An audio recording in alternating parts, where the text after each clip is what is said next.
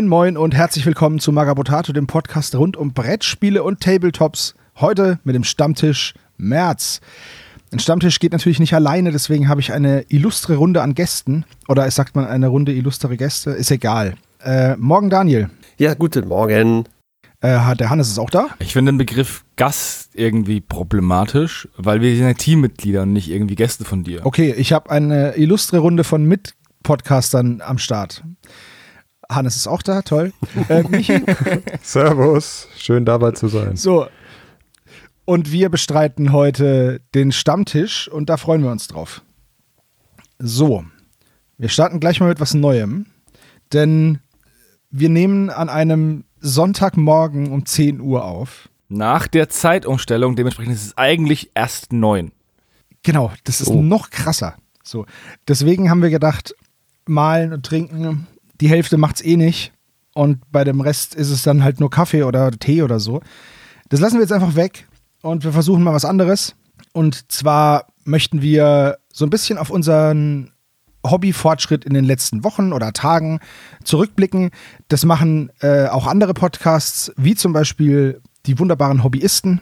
Die haben da immer so ein Segment am Ende der Folge, da darf dann einer so komplett erzählen, was er gemacht hat. Und wir machen das jetzt auch, so einen kleinen Abriss.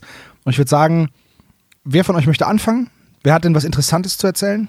Ich kann gerne anfangen, ja, weil mein Projekt, an dem ich zurzeit arbeite, sich äh, schon länger zieht. Ich habe ja die Streets of Venice Plattenmodelle, Gebäude gekauft und habe dann aber ewig mit denen außer zusammengebaut nichts gemacht, weil ich bei mir zu Hause kaum zum Spielen gekommen bin. Jetzt habe ich meine Freundin angefixt, mit der ich zusammen wohne. Und jetzt haben wir schon ein paar Mal gespielt. Und jetzt habe ich auch die Motivation, diese Gebäude anzumalen weil ich sie jetzt auch brauche. Und jetzt habe ich in der letzten Zeit auf Insta, habt ihr es bestimmt gesehen, ein Gebäude angemalt und jetzt bin ich am zweiten dran. Und ähm, ich habe mir die kleine Herausforderung gestellt, einfach immer, ähm, wenn wir spielen, was Neues auf der Platte zu haben. An Modell. Also das muss nicht groß sein. Letztes Mal habe ich zum Beispiel nur geschafft, ähm, Gedöns anzumalen. Von Streets of Venice gibt's diese schwimmenden Müll, das sind so Fässer und Netze, da habe ich die angemalt, weil das cooler Kram ist, von dem man dann, wo man dann draufspringen kann und drüber springen kann über die, über die Flüsse, ohne eine Brücke zu benutzen. Und jetzt bin ich wieder am Haus dran. Das ist jetzt aber vielleicht ein bisschen zu groß für einen Podcast, weil ich glaube, da macht man relativ viel Lärm dabei, wenn man das rumhebt und anmalt. Deswegen habe ich mich jetzt wieder auf äh, Gedöns äh, im Podcast verlassen. Und zwar gibt es bei den Streets of Venice Gondeln, gibt es so Poller. Jede Gondel hat drei Poller dabei und die male ich an. Das sind einfach so Holz, runde Holzdinger mit so einer ähm, Ringelding und einem Boppel oben drauf. Ich finde es super, wie du es beschreibst. Es ist, es, ist, es, ist, es ist so ein Gondelpoller, es ist eine, eine, Holz, eine Holzstange ja? mit, einer, mit einer Kugel oben drauf, an der man Gondeln festmachen kann, die im Wasser stehen. Mhm. Genau, und da einfach. Die male ich an. Also die habe ich auch schon ähm, mal die Grundfarben aufgetragen gehabt vor acht Jahren, nee, also keine Ahnung, vor zwei, drei Jahren und habe die dann auch einmal umgezogen und jetzt ähm, mache ich diesen mit der Motivation, dass diese das Gelände auch bespielt wird, kann ich es endlich abarbeiten und das macht auch einen Heidenspaß. Auch wenn ich gerade noch mal in meinen gelben Putz gerade einen braunen Strich gemalt habe, aus Versehen, weil ich ähm, beim Holzmalen abgerutscht bin. Aber oh. das kann ich wieder beheben. Ähm, ich mache da auch mal einen Blog drüber vielleicht, weil ich da eine saukoole Effektfarbe im Baumarkt gefunden habe. Das ist so braune Farbe mit so Sandanteil und wenn man da das Haus anmalt. Klingt voll spannend. Ja, aber wenn man das Haus anmalt, wirkt es wie verputzt. Und äh, das ist ziemlich cool, weil dieses äh, MDF ist ja, hat eine glatte Oberfläche. Und das passt ja überhaupt nicht zu so einem Steinhaus. Aber ja, wenn du dann diese ähm, Sandstein-Effektfarbe drauf machst, zwei Schichten braucht man da, ähm, dann hat es eben so einen Verputzeffekt und wenn du es dann anmalst, sieht es halt aus, als wäre es wirklich aus Stein und wäre verputzt worden. Das ist ziemlich cool. Das klingt ein bisschen wie Putzgrund. Da ist so eine ganz leichte Körnung Sand mit drin. Ja, genau. Äh. Nur in äh, einer 83 Milliliter Flasche für 2 Euro. Gibt es auch ah, als okay. zum Sprühen, mhm. oder? Gibt es sowas auch? Ne? Ja, aber Sprühen ist mir zu ungenau, weil die haben ja diese Papp-Applikationen mhm. in den Ecken, wo diese wie heißen die? Publikationen. Publikationen, ja, genau. Diese Endsteine sitzen. Außerdem haben die ja auch so Rundbögen um die Türen und Fenster teilweise. Und wenn du das drauf sprühst, dann würdest du ja diese ganze Applikation ähm, auch mit übersprühen. Das ist der Hauptgrund, warum ich das mit dem Pinsel auftrage. Ja, das daran arbeite ich gerade. Ja, cool. Gelände.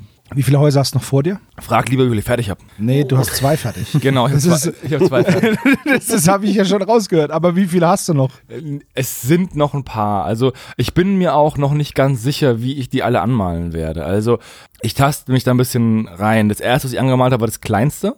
Das zweite war größer, aber nennen wir es mal ein bisschen lamer. Das hat aber zum ersten Mal ein richtiges Dach. Da habe ich dann aus so, aus so klassischer Wellpappe einen Dachschindel gebastelt und aufgeklebt. Das sieht auch ziemlich cool aus. Und jetzt taste ich mich langsam aber sicher an die größeren Gebäude heran. Ein paar davon sind ja auch aus gemauerten Stein. Also da ist so eine Mauerstruktur ähm, reingelasert. Da zum Beispiel habe ich noch gar keine Ahnung, wie ich es mache.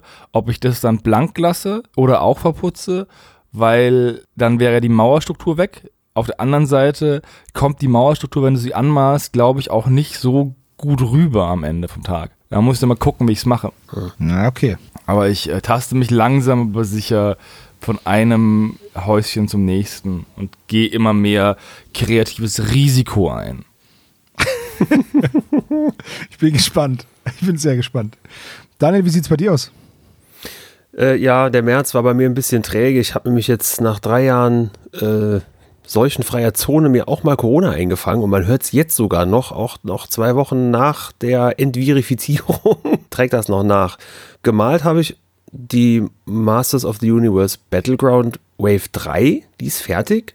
Und einen Tag später habe ich mir dann die Hordak-Erweiterung abgeholt, also immerhin das. Ja, und jetzt kam tatsächlich gestern und vorgestern kamen an die Kickstarter von Fields of Eternia und der Cool Mini or Not Starter zu Clash 4 oder Off, Clash of Eternia. Also zwei Riesenpakete, die jetzt in Kanada liegen und ich, das ist die nächste Hürde, die hier hinzuschippern. Ich bin mal gespannt, wie das läuft. Äh, ja, das ist so mein Hobby-Progress die letzten Tage. Viel mehr ging dann auch nicht. Äh, Im Rumsiechen habe ich aber was für mich entdeckt. Kennt ihr den YouTube-Kanal vom Panzermuseum? Das Panzermuseum. Also das ist ein Munster. Hat ein bisschen Hobbybezug immerhin. Ja, genau. Also ich, ich kenne den YouTube-Kanal nicht, aber ich kenne das Museum und das fand ich super cool. Ich war okay. da ewig lange drin. Ich habe überhaupt keine Affinität zu Panzern, aber der Kanal wurde mir vorgeschlagen und zwar wegen der Oscarverleihung, weil ja im Westen nichts Neues irgendeinen Oscar bekommen hat. Vier äh, Stück. Für Effekte, Vier Stück. Musik, Vier was Stück. weiß ich. Ja, gut, siehst du. Ja. Und da hat er ein Video zugemacht, anderthalb Stunden, und hat eine Szene, in der Panzer angerollt sind, quasi akribisch auseinandergenommen und erklärt, warum die Schützengräben so in der Art gut dargestellt sind, warum sie nicht gut dargestellt sind, warum die Panzer gut aussehen. Fand ich mega interessant und habe mir danach noch mehr Videos angeschaut. Also für alle, die so ein bisschen Panzer äh, interessiert sind, da gerne mal reinschauen. Spannend war auch der Vortrag, war der Tiger der erste Bauhauspanzer. Da geht es um Design. Auch echt mega spannend. Und das andere war, was habe ich noch geschaut? Und das andere war ein Video zu dem Panzerkonzept von Da Vinci, der ja damals so einen Holzpanzer entworfen hat, der nie in Realität gebaut wurde damals, aber es gab eben dieses Konzept und ähm, immer wieder wird sich darauf berufen und es ist in der Popkultur vertreten, in, im Modellbau natürlich. Ja, auch sehr spannendes Video. Also den Kanal kann ich echt empfehlen. Den verlinken wir euch hier unten drunter. Mhm. Ich habe schon Notizen gemacht für die Shownotes. Direkt aufgeschrieben. Bam. Ja, dieser Panzer, den finde ich mega cool. Also der ist zwar kanonenstrotzend ohne Ende. Aber ja. also ich frage mich auch, wie die da innen drin, also da, es gibt ja diese Konzeptzeichnungen mhm. und ich habe mir die auch angeschaut, aber das ist trotzdem ultra eng. Also und ja. da innen drin fahren dann so Rädchen rum und so, das ist äh, ganz lustig. Es soll irgendwie mit Manneskraft betrieben werden, glaube ich. Also die genau. Leute strampeln da wie ein Fahrrad. Äh, ja, da ist, über, da, ich, ich, weiß nicht, ob es so weiß nicht, ob es wie ein Fahrrad ist oder weil da, da ist innen drin ist auf jeden Fall so eine Mechanik, dass du die vier Räder da hm? Antreiben kannst. Ja, genau. Und dann 16 äh, Kanonen oder sowas nach außen. So in jede Richtung ja, ist eine genau. fest installiert. Also es ist kein drehbarer ja, genau. Turm, sondern man macht einfach ein paar Kanonen da drauf. Und irgendwie war das wohl auch zu der Zeit, als Schwarzpulverwaffen entwickelter waren damals. Und das war dann so für Da Vinci der nächste logische Schritt, dass das dann so aussehen wird. Die Idee, so einen drehbaren Turm zu basteln, ist da nicht gekommen. Aber ja, egal. Trotzdem cooler Vortrag.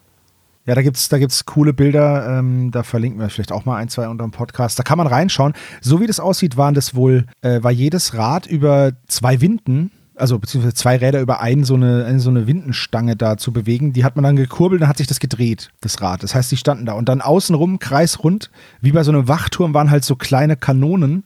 Also was heißt kleine Kanonen? Also halt Kanonen. Mhm. Und ja, es ist mir schon klar, warum das nicht, also es gibt Nachbauten.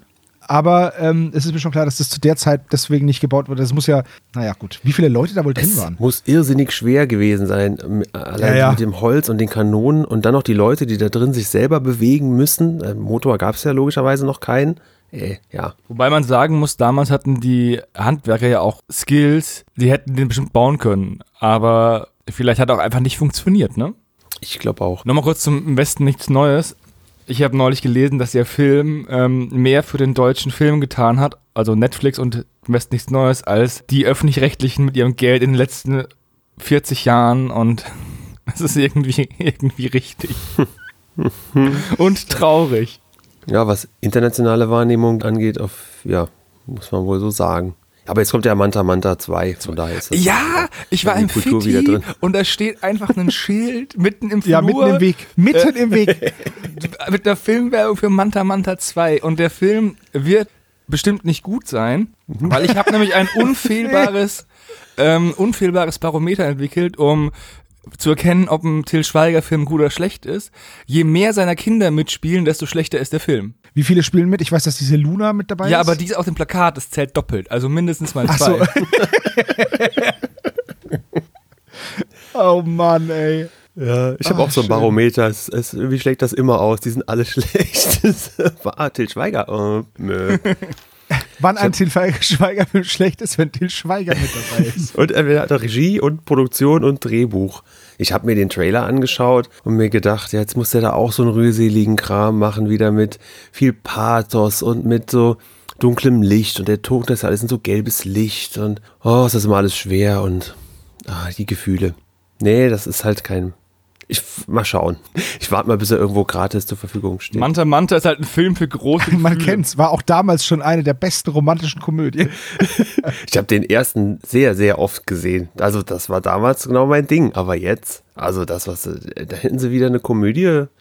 Egal, es ist ja noch nicht raus. Und im Vorhinein meckern über irgendwas, was da mal kommt, ist äh, schlecht. Ja, das stimmt. Das ist, das ist, sowas macht man nur bei GW.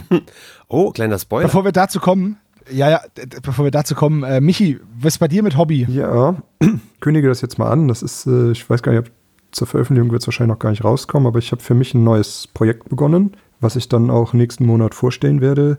Das ist der Mimimi, also Michas Mini-Monat. Ja, ich habe für mich gemerkt, dass ich mit sehr viele Projekte angefangen habe und nicht so wirklich vorankommen bei jedem, bei den einzelnen Projekten. Und ich habe mir vorgenommen, jetzt einfach mal jeden Monat mich einem Projekt zu widmen und mal zu schauen, wie gut ich das damit vorankomme, wie gut das funktioniert. Und ich habe diesen Monat einfach schon mal still und heimlich damit angefangen, bevor ich irgendwas erzähle davon. Und habe mich voll und ganz Brawl Arcane gewidmet. Und ja, ich habe äh, hab ein Spielfeld gebaut, ich habe zwei Magier bemalt und ein paar angefangen und ein paar Minions, also, mindest, also sechs Minions auf jeden Fall bemalt und auch noch ein paar angefangene. Und der Monat ist auch noch nicht ganz vorbei und ja, deswegen ist diesen Monat für mich eigentlich nur Brawl Arcane am Start gewesen. Wobei ich das jetzt gerade aktuell breche, weil ich jetzt hier die Skelette vom letzten Stammtisch nochmal anmale. Da bin ich natürlich nicht weitergekommen. Ja, aber Skelette kannst du ja auch bei Brawl Arcane einsetzen, also. Auf jeden Fall. Ja. Aber eigentlich sind die für Necropolis gedacht. Geiles Spiel. Ja, keine Ahnung, noch nie gespielt. Zeige ich euch, zeige ich euch dann auf der Redaktionskonferenz. Ja, musst du auch. Ja, das ist, ein, das ist ein sehr, sehr cooles Spiel. Da kommt auch noch ein bisschen was. Und zu Brawlercan aber auch. Wenn, wenn Michi, wenn du, wenn du dann soweit durch bist, dann würde ich nämlich jetzt mal ganz kurz darauf hinweisen. Ich habe ja zusammen mit dem Daniel und dem Simon die Regeln für Brawl Arcane ins Deutsche übersetzt. Also der Daniel hat es gelayoutet, der Simon und ich haben die Übersetzungsarbeit gemacht. Mhm. Und dann haben wir das drucken lassen und ich habe 100 so kleine Heftchen drucken lassen. Und die waren, ja, ich glaube Mitte des Monats jetzt, waren alle weg. Ich habe die auf der Taktika verteilt und dann habe ich noch jedem, der einen haben, der eins haben wollte und mir geschrieben hat, eins zugeschickt. Oder halt auch zwei oder fünf. Und äh, das hat nur das Porto gekostet, wie gesagt. Und ähm, ein paar Spenden habe ich dafür sogar bekommen. Äh, vielen, vielen Dank an die Leute, die mir mehr geschickt haben als die 1,60 Euro Porto, die ich, die ich haben wollte. Aber gut, ähm, die sind jetzt alle weg. Die Nachfrage ist aber weiterhin hoch. Jetzt haben wir uns hingesetzt oder dran gesetzt, schnell den Rest noch zu übersetzen. Wir sind jetzt fast fertig. Es wird diese Regeln, die deutschen Regeln, die Grundregeln, demnächst in Bälde, recht zeitnah, ich weiß noch nicht wann, bei uns auf der Seite zum Download geben. Da könnt ihr euch das alles runterladen. Und sobald wir das fertig haben, also komplett alles übersetzt haben, was es momentan gibt, das ist ja noch in der Entwicklung und es können natürlich immer wieder Zauberer dazukommen, das wissen wir ja nicht. Wir stehen zwar mit dem Brad im Austausch, aber wenn dem halt was einfällt, dann, dann, fragt er uns ja nicht, das ist ja logisch, dann macht er ja in seinem Spiel, was er will. Dann übersetzen wir das natürlich nach und dann müssen wir das halt immer wieder updaten. Und äh, sobald wir aber auf einem Level sind, wo wir sagen, so, jetzt ist das Spiel erstmal, bleibt es unverändert erstmal eine gewisse Zeit, drucken wir wieder Heftchen, spätestens aber zur nächsten Messe, auf der wir mit dem Spiel sind. Und dann könnt ihr die wieder haben.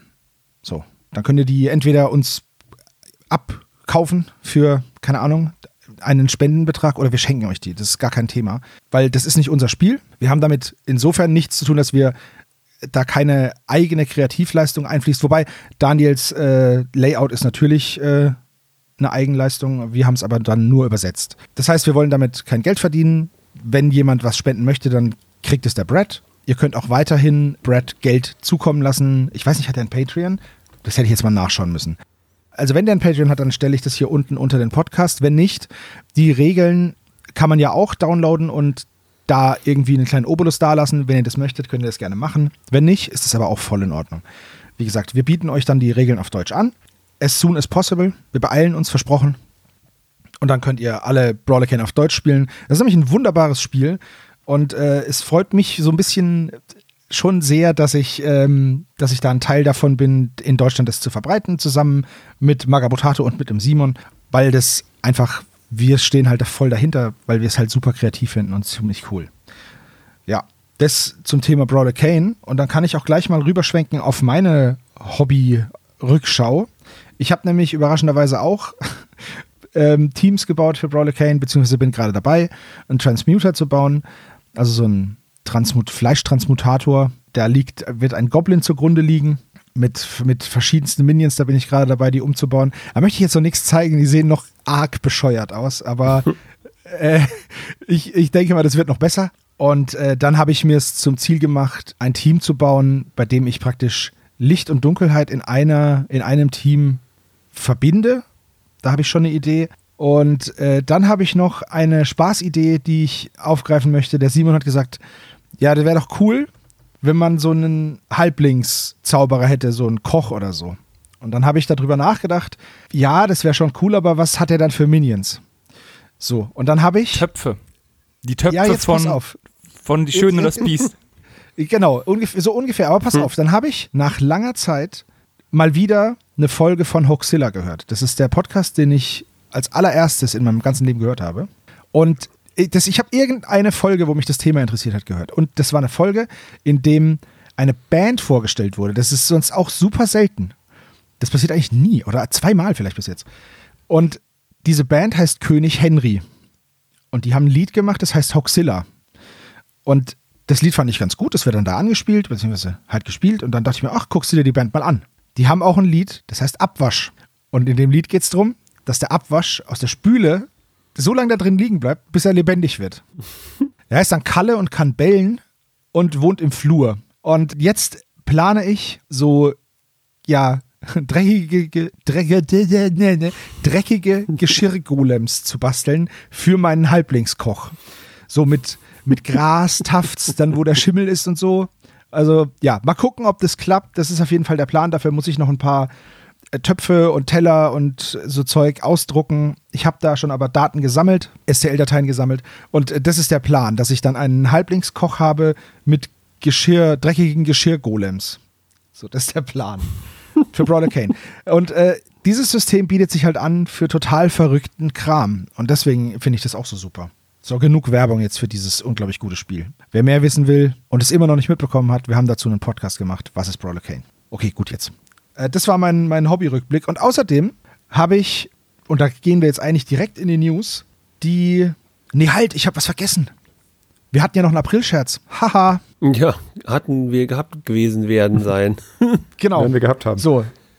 Werden wir gehabt haben, wenn ihr das hört. Äh, Daniel, sag doch mal was dazu. Ja, das Blöde ist ja, dass wir das jetzt aufnehmen, in dem Moment, wo noch nicht alle Videos, es ist ja kein Spoiler mehr jetzt, wir haben Videos gebastelt, die sind noch gar nicht alle fertig und auch noch nicht geschnitten dementsprechend und deshalb wissen wir noch gar nicht, wie eure Reaktion darauf war. Wir hoffen jetzt einfach mal, dass das gut war.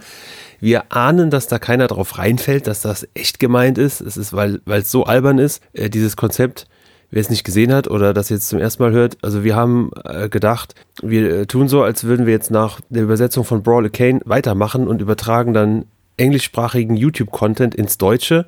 Und um euch Zuschauern das so einfach wie möglich zu machen, imitieren wir auch noch die Darsteller so ein bisschen. Also das ist einfach natürlich total, total Banane.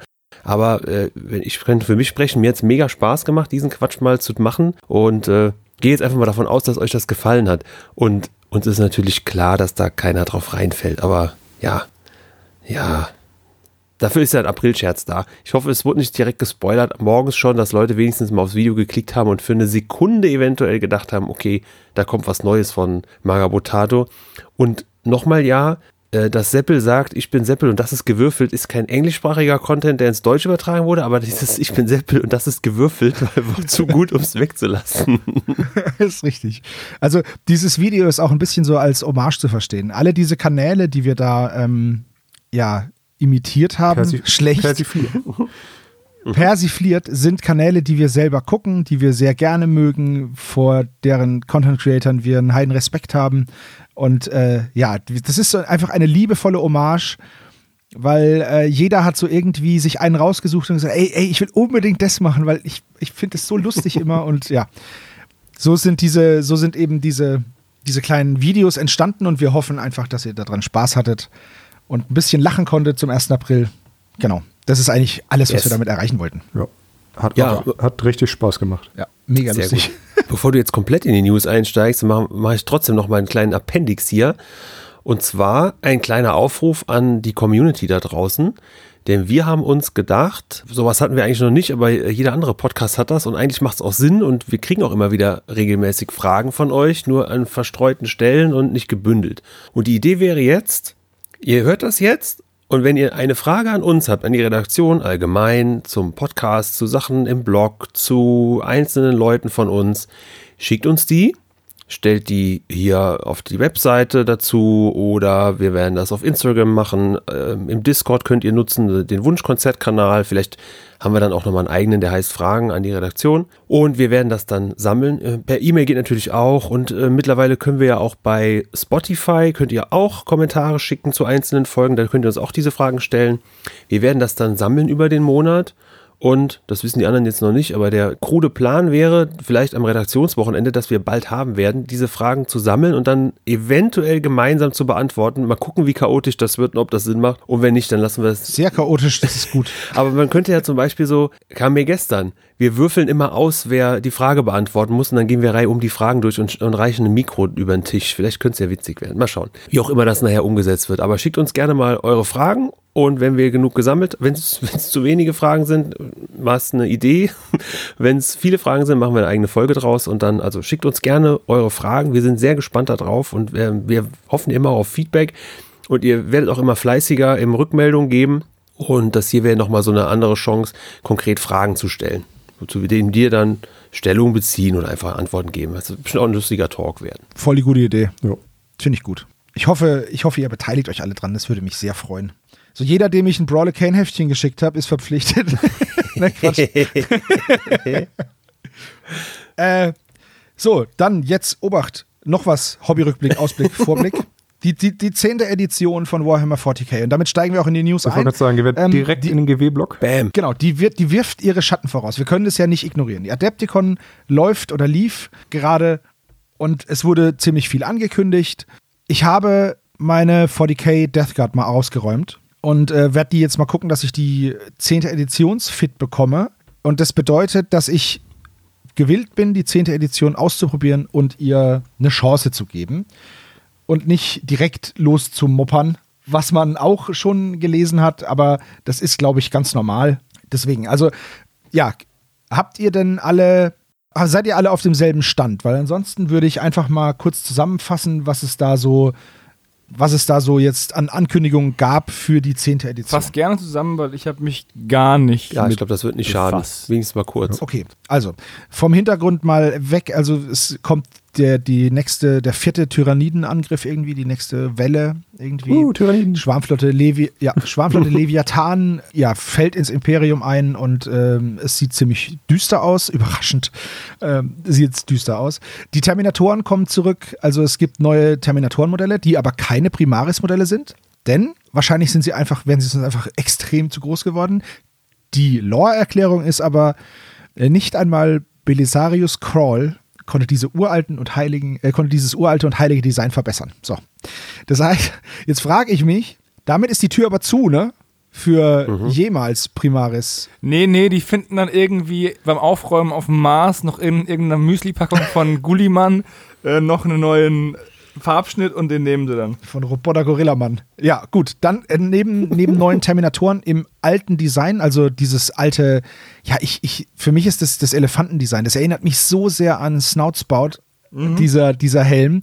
Und ich, ich liebe den, mhm. aber der erinnert mich immer, die, dieser Terminator ist für mich das Modell, was am nächsten an Masters of the Universe ist von Warhammer. Aber gut. Ja, es gibt ja Chaos ähm, Terminator und die haben dann auch diese, diese Hauer da noch dran. Genau. Das ist das Tartaros-Pattern, oder? Ich, ey, Alter, pff, keine Ahnung. Ah. Frag mich nicht. Ich weiß, so tief bin ich da nicht drin. Hatte keine, äh, ich habe Terminatoren gesehen mit Sturmkanonen, die in den Videos, die wieder sehr schön aussehen, alles niederrotzen. Ja, Außerdem gibt es neue Termaganten, beziehungsweise die wurden halt gezeigt.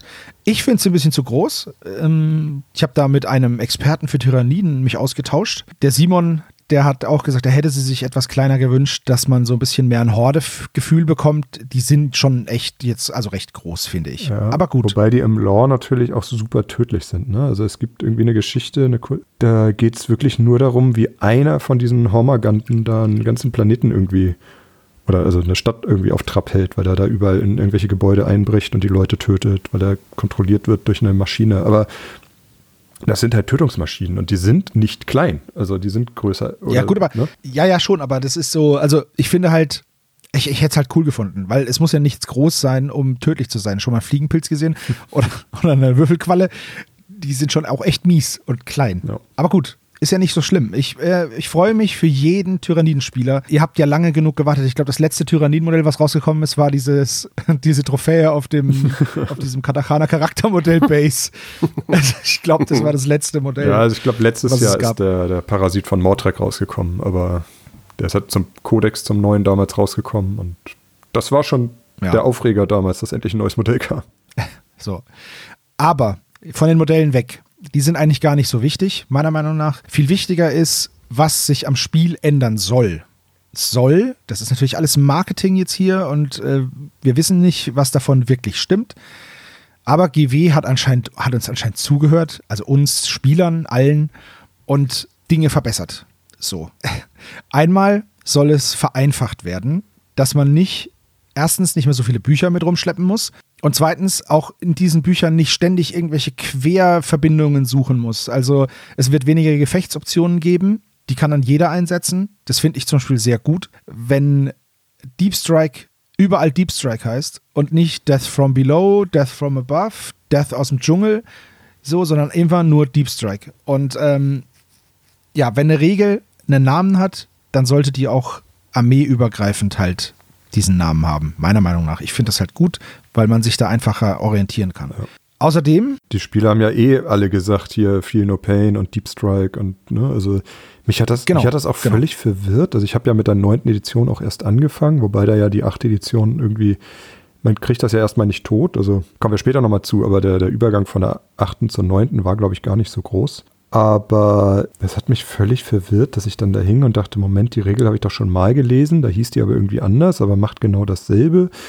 Ja, finde ich gut, dass sie das jetzt äh, vereinheitlichen. Ja, bin ich voll bei dir. Außerdem, was ich noch interessant finde, ist, der Text sagt, ich zitiere, derartige Verbesserungen findest du überall, in der Zugabfolge, bei der Armeeauswahl, bei Moral, Gelände, Missionen, der Art, wie Charaktermodelle mit Einheiten inter interagieren und viele mehr.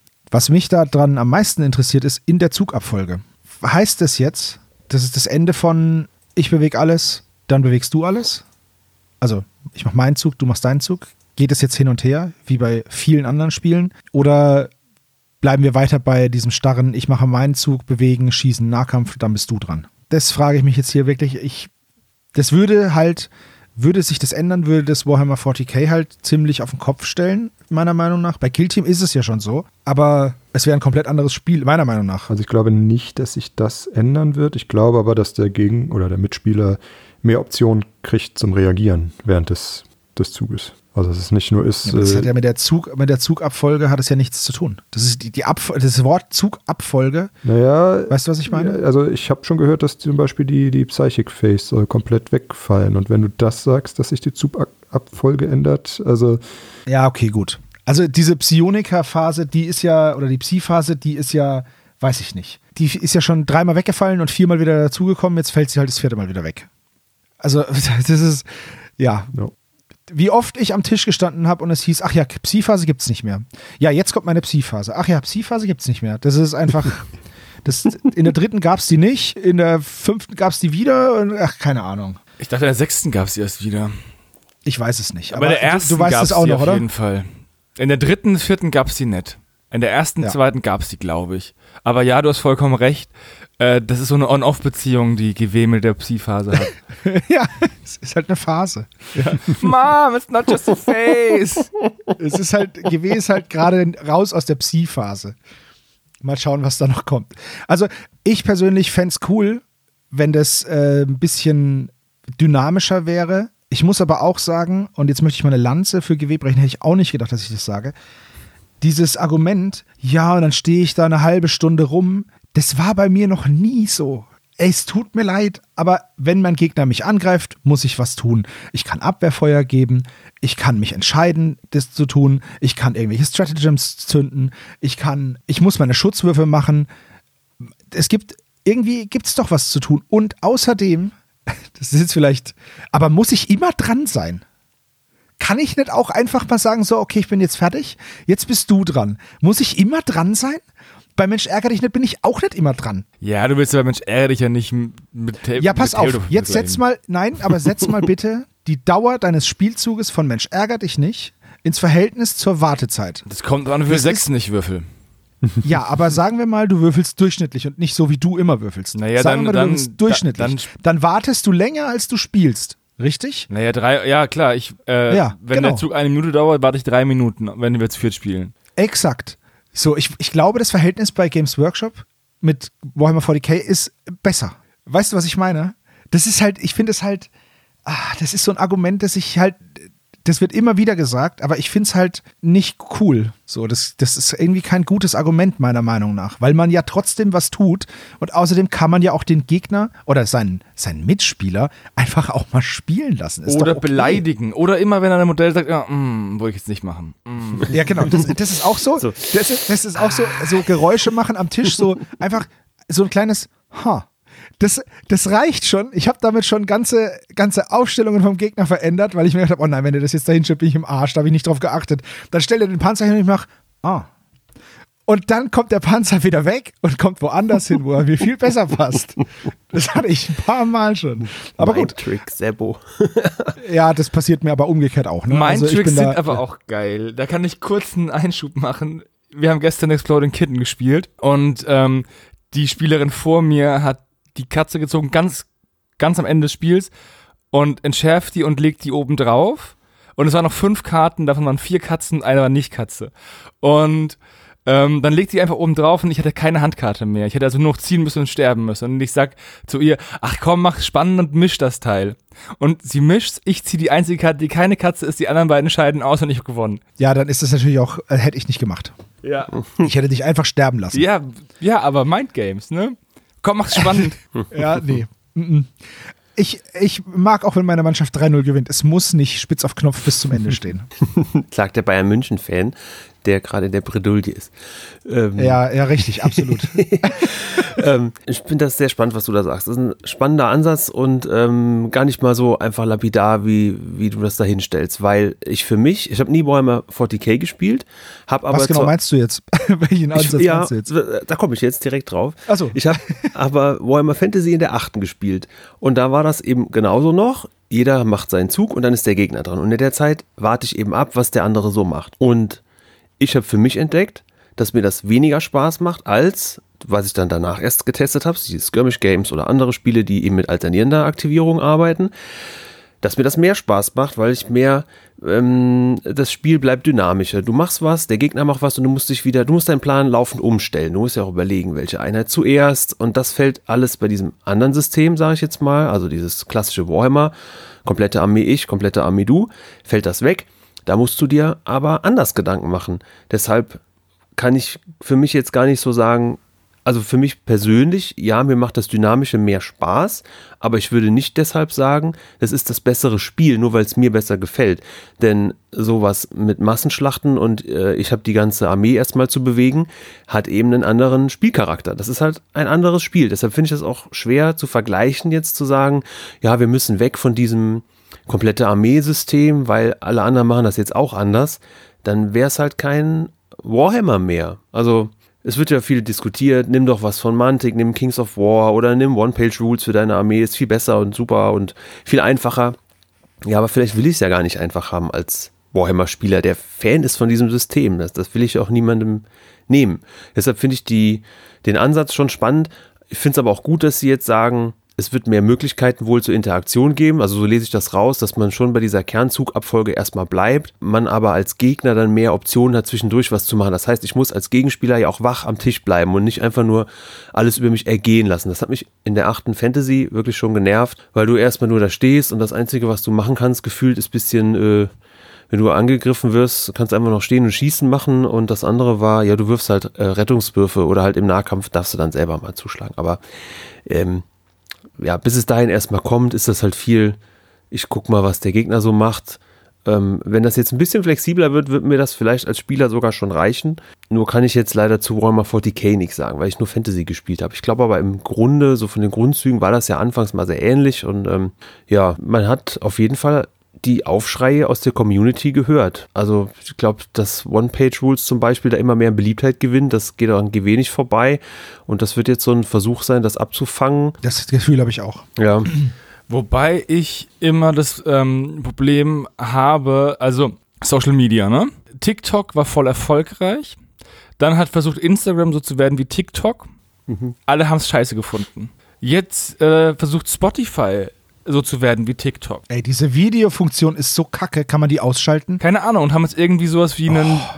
dieses Videofeed irgendwie angekündigt, ne? Es, das finde ich, ist keine taktisch kluge Entscheidung, weil wenn jetzt ähm, One-Page-Rules wirklich, ich habe sie nie gespielt, äh, der geile Scheiß ist, für den sie alle sagen und nicht einfach nur es gespielt wird, was eben nicht GW ist, warum sollte dann GW dann dem nacheifern? Erstmal würden sie damit zugeben, dass sie das schlechtere Produkt haben oder hatten.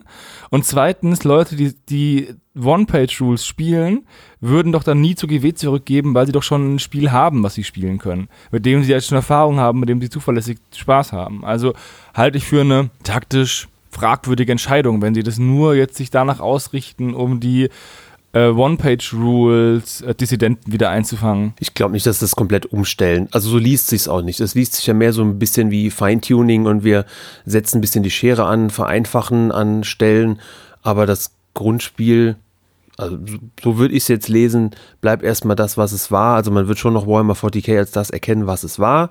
Äh, man verändert aber Sachen und macht es ein bisschen moderner. So würde ich es jetzt mal interpretieren. Ja, ich hoffe, dass es das auch wird. Also, weil es ist schon einfach ein schwerfälliges Spiel. Das, das ist schon so. Also ich, ich sag jetzt nicht, ja, das ist ja, das ist ja die Kirsche auf der Sahne, dieses Spiel, das hat ja gar keine Fehler. Das ist ja nicht so. Ich bin auch gerne dran und ich mache auch gerne was während dem Spielen. Was wir noch gar nicht angesprochen haben, ist, dass viele der Regeln wohl irgendwie online sein sollen. Also genau, for free. Da wollte ich jetzt, ja, wollte ich mhm. jetzt dazu kommen. Es wird, ich verstehe nicht, warum das jetzt zehn Editionen gedauert hat, aber es wird jetzt Charakterkarten geben, beziehungsweise halt äh, Datenblätter. So diese, was es bei Age of Sigma von Anfang an, glaube ich, gab. Oder von Anfang an gab es das bei AOS. Dass es eine Einheit, dass eine Einheit eine Karte bekommt und auf der Karte steht alles drauf, was man braucht. Das finde ich so großartig.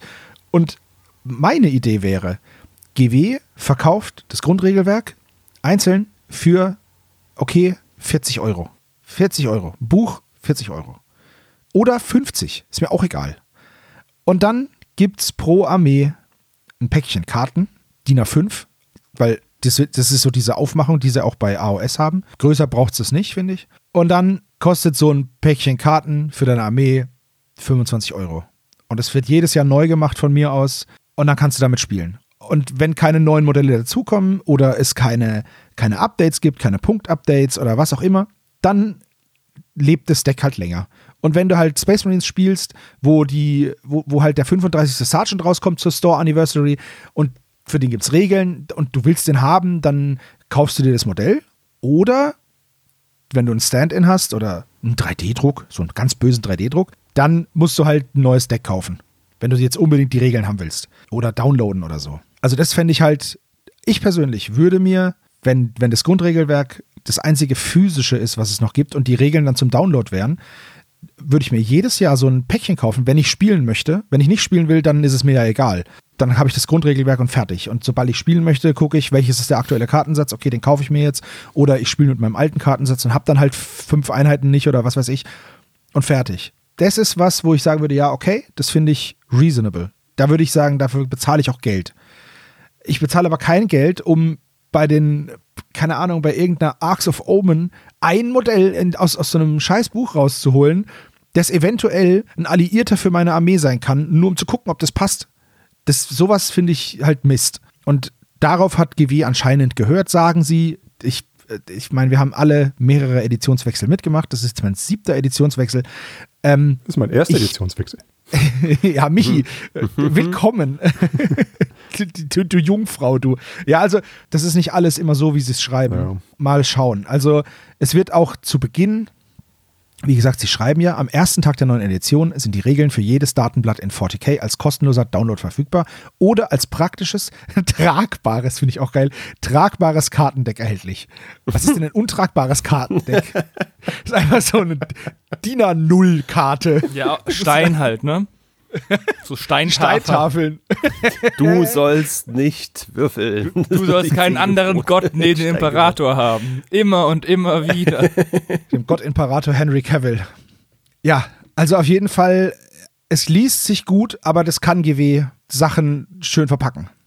Ich hoffe, dass wenn wir das Geschenk auspacken, es nicht nur ein paar Socken sind, sondern halt einfach so eine Kackwurst. Ein gutes, ein gut, ja, ein gutes neues äh, System. Es wird ja auch zusätzlich noch angekündigt, dass es eine neue Art zu spielen gibt, weil das fand ich ganz cool, dass sie selber in ihren Texten schreiben, uns ist schon klar, dass es ewig dauert, sich eine 2000-Punkte-Armee aufzubauen und die Leute halt spielen wollen und nicht ewig rumpinseln. Und deswegen gibt es ja diese Kampfpatrouillenboxen, gibt es ja schon länger, aber die bekommen jetzt dezidiert Regeln. Also, dass man, man kauft sich eine Box von, keine Ahnung, jetzt zum Beispiel nehmen wir die kleinste, das ist, glaube ich, die Dark Angels Box.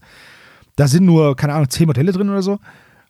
Die kaufe ich mir jetzt, dann male ich die an und dann kann ich spielen. Und zwar gegen jede andere Kampfpatrouillenbox. Wenn jetzt zum Beispiel Hannes seine imperiale Armee, das ist eine Riesenkiste, da ist ein Haufen Zeug drin, aber er hat noch imperiale Armee, bla bla bla. Und dann kannst du dir die Kampfpatrouillenregeln nehmen und dann spielen wir gegeneinander und dann müsste das ungefähr ausgeglichen sein. Hoffentlich. Mhm. Also, puh, schwierig, weil du ja auch so Massendinge hast wie die Orks zum Beispiel oder die Imperiale Armee oder Dämonen, wo halt viel auf dem Feld sein muss. Mal schauen. Ja, und dann gibt es halt diese Box gegen Box Möglichkeit. Bin ich auch gespannt, ob das tatsächlich funktionieren wird. Ja. ein Boxkampf. Das war halt auch immer ein bisschen komisch, ne? Dass die diese Boxen haben und dann kannst du damit eigentlich gar nicht spielen. Also. Ja, also die Death Guard Box war zum Beispiel, ist, ist nicht regelkonform gewesen nach der neunten Edition. Ja. Weil irgendwie, da ist ja Typhus drin und die war nicht regelkonform. Da hat jeder gesagt, ja gut, das ist jetzt kein Startpunkt für eine Armee. Du musst noch was anderes kaufen. Mhm. Ich weiß nicht, wie es bei den anderen Boxen war, das, das kann ich nicht sagen, weil da kenne ich mich nicht aus. Aber das fand ich da zum Beispiel schon hart bescheuert und habe mir dann gedacht, ja, dann nur um jetzt deine blöden Poxwalker zu verkaufen, brauchst du nicht noch eine Schachtel dafür machen. Das ist, ist okay. Hatte nicht Conquest genau dasselbe Problem, dass ihre First Blood Boxen nicht regelkonform waren, nach ihren eigenen Regeln? Ja, das stimmt. Das ist äh, not GW exclusive, aber es ist durchaus wirklich dumm. Ja, finde ich auch. Aber jetzt bin ich, wie gesagt, ich bin gespannt. Ich bin jetzt nicht gehypt, aber ich bin gewillt, dem Ganzen eine Chance zu geben, weil ich zu Beginn, mal schauen, wie es dann wird. Es wird ja auch gesagt, dass es wieder Kodice geben soll, aber ja, keine Ahnung, ich weiß es nicht genau. Also, äh, beziehungsweise die Community denkt, naja, es wird eh wieder einen Kodex geben. Ja, keine Ahnung. Ja, mal schauen. Da bin ich mal. Ich fände ja den Ansatz cool. Also, Sie sagen ja jetzt zu Beginn, dass alle Armeen auf einen neuen Stand gebracht werden sollen, ne? Ja. Das wäre ein Novum. Das wäre tatsächlich, genau. Also, soweit ich das mitbekommen habe. Wie gesagt, ich habe jetzt noch keinen Editionswechsel selber mitbekommen. Beziehungsweise ich habe damals den Editionswechsel von 8 auf 9 halt so ein bisschen mitbekommen, weil ich halt mit der 9 eingestiegen bin und die 8 eben noch irgendwie omnipräsent war, weil halt die ganzen Kodizes noch aus der 8. waren. Also ich fände das gut. Das wäre ein sehr, sehr guter Schritt, weil ich das fand das super merkwürdig, dass du dann irgendwie alte und neue Kodizes hast und die alten sind dann irgendwie viel schwächer, weil die auf ein ganz anderes Regelsystem ausgelegt sind, wobei wie gesagt, von 8 auf 9 war der Unterschied wohl gar nicht so groß. Aber jetzt auf die 10, das scheint tatsächlich eine komplett neue Edition zu werden. Gehypt bin ich auch nicht, aber ja, ich gebe dem eine Chance. Ich bin gespannt, was da kommt und freue mich darauf, da vielleicht mal mehr als die zwei Spiele, die ich jetzt in der 9. gemacht habe, zu machen. Ja, also Kumpel von mir spielt Imperial Armee, der hat gesagt, na toll, ich habe mir jetzt erstmal einen neuen Codex gekauft, das ist ja schon wieder für die Tonne. Das ist natürlich das, ne? Also ein bisschen dauert es noch, aber trotzdem, im Endeffekt ist es so. Mhm. Das ist halt scheiße. Ne? Naja, Muss man, braucht man nicht drum herum reden. Gut, aber schau dir die, die Zwerge an, die, deren Kodex quasi zur Veröffentlichung schon direkt irratiert Ja, das war ja musste. einfach nur, weil es dumm war. Also das ist ja, das ist ja, weil GW einfach, keine Ahnung, ob die nicht genug Playtesting gemacht haben oder ob der Zwergenspieler, also der Leaks of Wotan-Spieler, dann super schlecht war, dass denen das nicht aufgefallen ist, dass die alles wegtabeln. Aber gut. Der hat wahrscheinlich absichtlich schlecht Ahnung. gespielt. Ja, wahrscheinlich. Das will ich haben, das will ich, ich haben. Ich jetzt mal so. Genau, genau. Ja, ich bin auch gespannt. Also was kann im dümmsten Fall passieren? Ich probiere die Regeln aus, sie sind Mist, ich lasse es bleiben. No. Das, das ja. kann passieren, dann lasse ich es halt und erfreue mich an den Männchen, die ich habe und fertig und benutze dann halt ein anderes System oder stelle sie in die Vitrine und sage, ja, früher war es schön, aber jetzt ist es halt nicht mehr schön. Keine Ahnung. Oder dann doch One-Page-Rules oder sowas anderes versuchen, wenn man die Modelle schon hat und schön findet. Ja. Ich weiß noch, bei Age of Sigma hatten sie damals auch alle Fraktionen neu bestückt mit äh, Zahlen und Daten und neuen Werten. Also mal ab von denen, die direkt zum Release auch äh, richtig rausgekommen sind, gab es dann auch für alle anderen Armeen Werte. Oh, das war relativ lieblos, muss man ehrlich sagen. Also das war nicht gut ausgearbeitet und auch überhaupt nicht balanciert. Das war aber eine Notlösung, um direkt mit dem ja. neuen Spiel spielen zu können. Ich hoffe jetzt nicht, dass das dann hier auch so sein wird und gehe einfach mal nicht davon aus, aber naja, wir alle kennen, glaube ich, GW und Ankündigung und dann GW und das, was rauskommt. Und ja, äh, ich bin auch einfach, ich gehe da ganz neutral ran mittlerweile. Ähm, man muss sich einfach auch ein bisschen in dieses Marketing-Bla von GW eingewöhnen und rauslesen, was sie da wirklich schreiben, was also fix ist und was viel Werbung ist und äh, Marketing-Sprech eben, was alle anderen aber auch machen, weil das gehört zum Handwerk. Also das, da will ich auch gar nicht was Negatives zu sagen. Das ist einfach so. Nur deshalb in so einen Hype verfallen äh, ist immer schwierig. Aber genau andersrum ist es so schwierig zu sagen, nee, das wird alles totaler Mist und äh, das kann ja nichts werden. Ähm, warten wir mal ab, was kommt. Wisst ihr, was mein größtes Problem mit GW und dem Hype ist? Die kündigen das alles inzwischen so früh an, dass ich zwar total gehypt bin, aber wenn es dann endlich kommt, denke ich mir, ah, Jetzt ist es da. Hm, okay. Ja, man hat man, man sich dann schon satt gesehen, so, ja. Ne? Ja, das passiert mir auch manchmal. Also es sind noch ein paar andere Sachen passiert. Äh, Lion L. Johnson ist rausgekommen, der Primarch der Dark Angels. Also es gibt jetzt noch einen neuen Primarchen. Er hat jetzt ein Modell bekommen. Sieht aus wie Tivin Lannister in einer dicken Rüstung. Das Modell ist ganz cool, aber mehr kann ich dazu auch nicht sagen. Ich weiß nicht, ob ihr da noch was sagen wollt, aber. Der hat viele Kopfoptionen. Ja, das stimmt.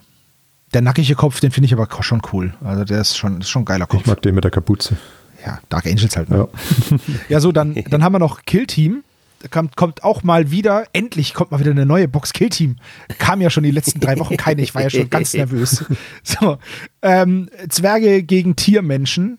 Oder, ja, ja, doch, Zwerge gegen Tiermenschen. Ich lasse es jetzt so. Felgor Revenger heißen die äh, Tiermenschen in cool und die Zwerge heißen halt Leaks of Wotan.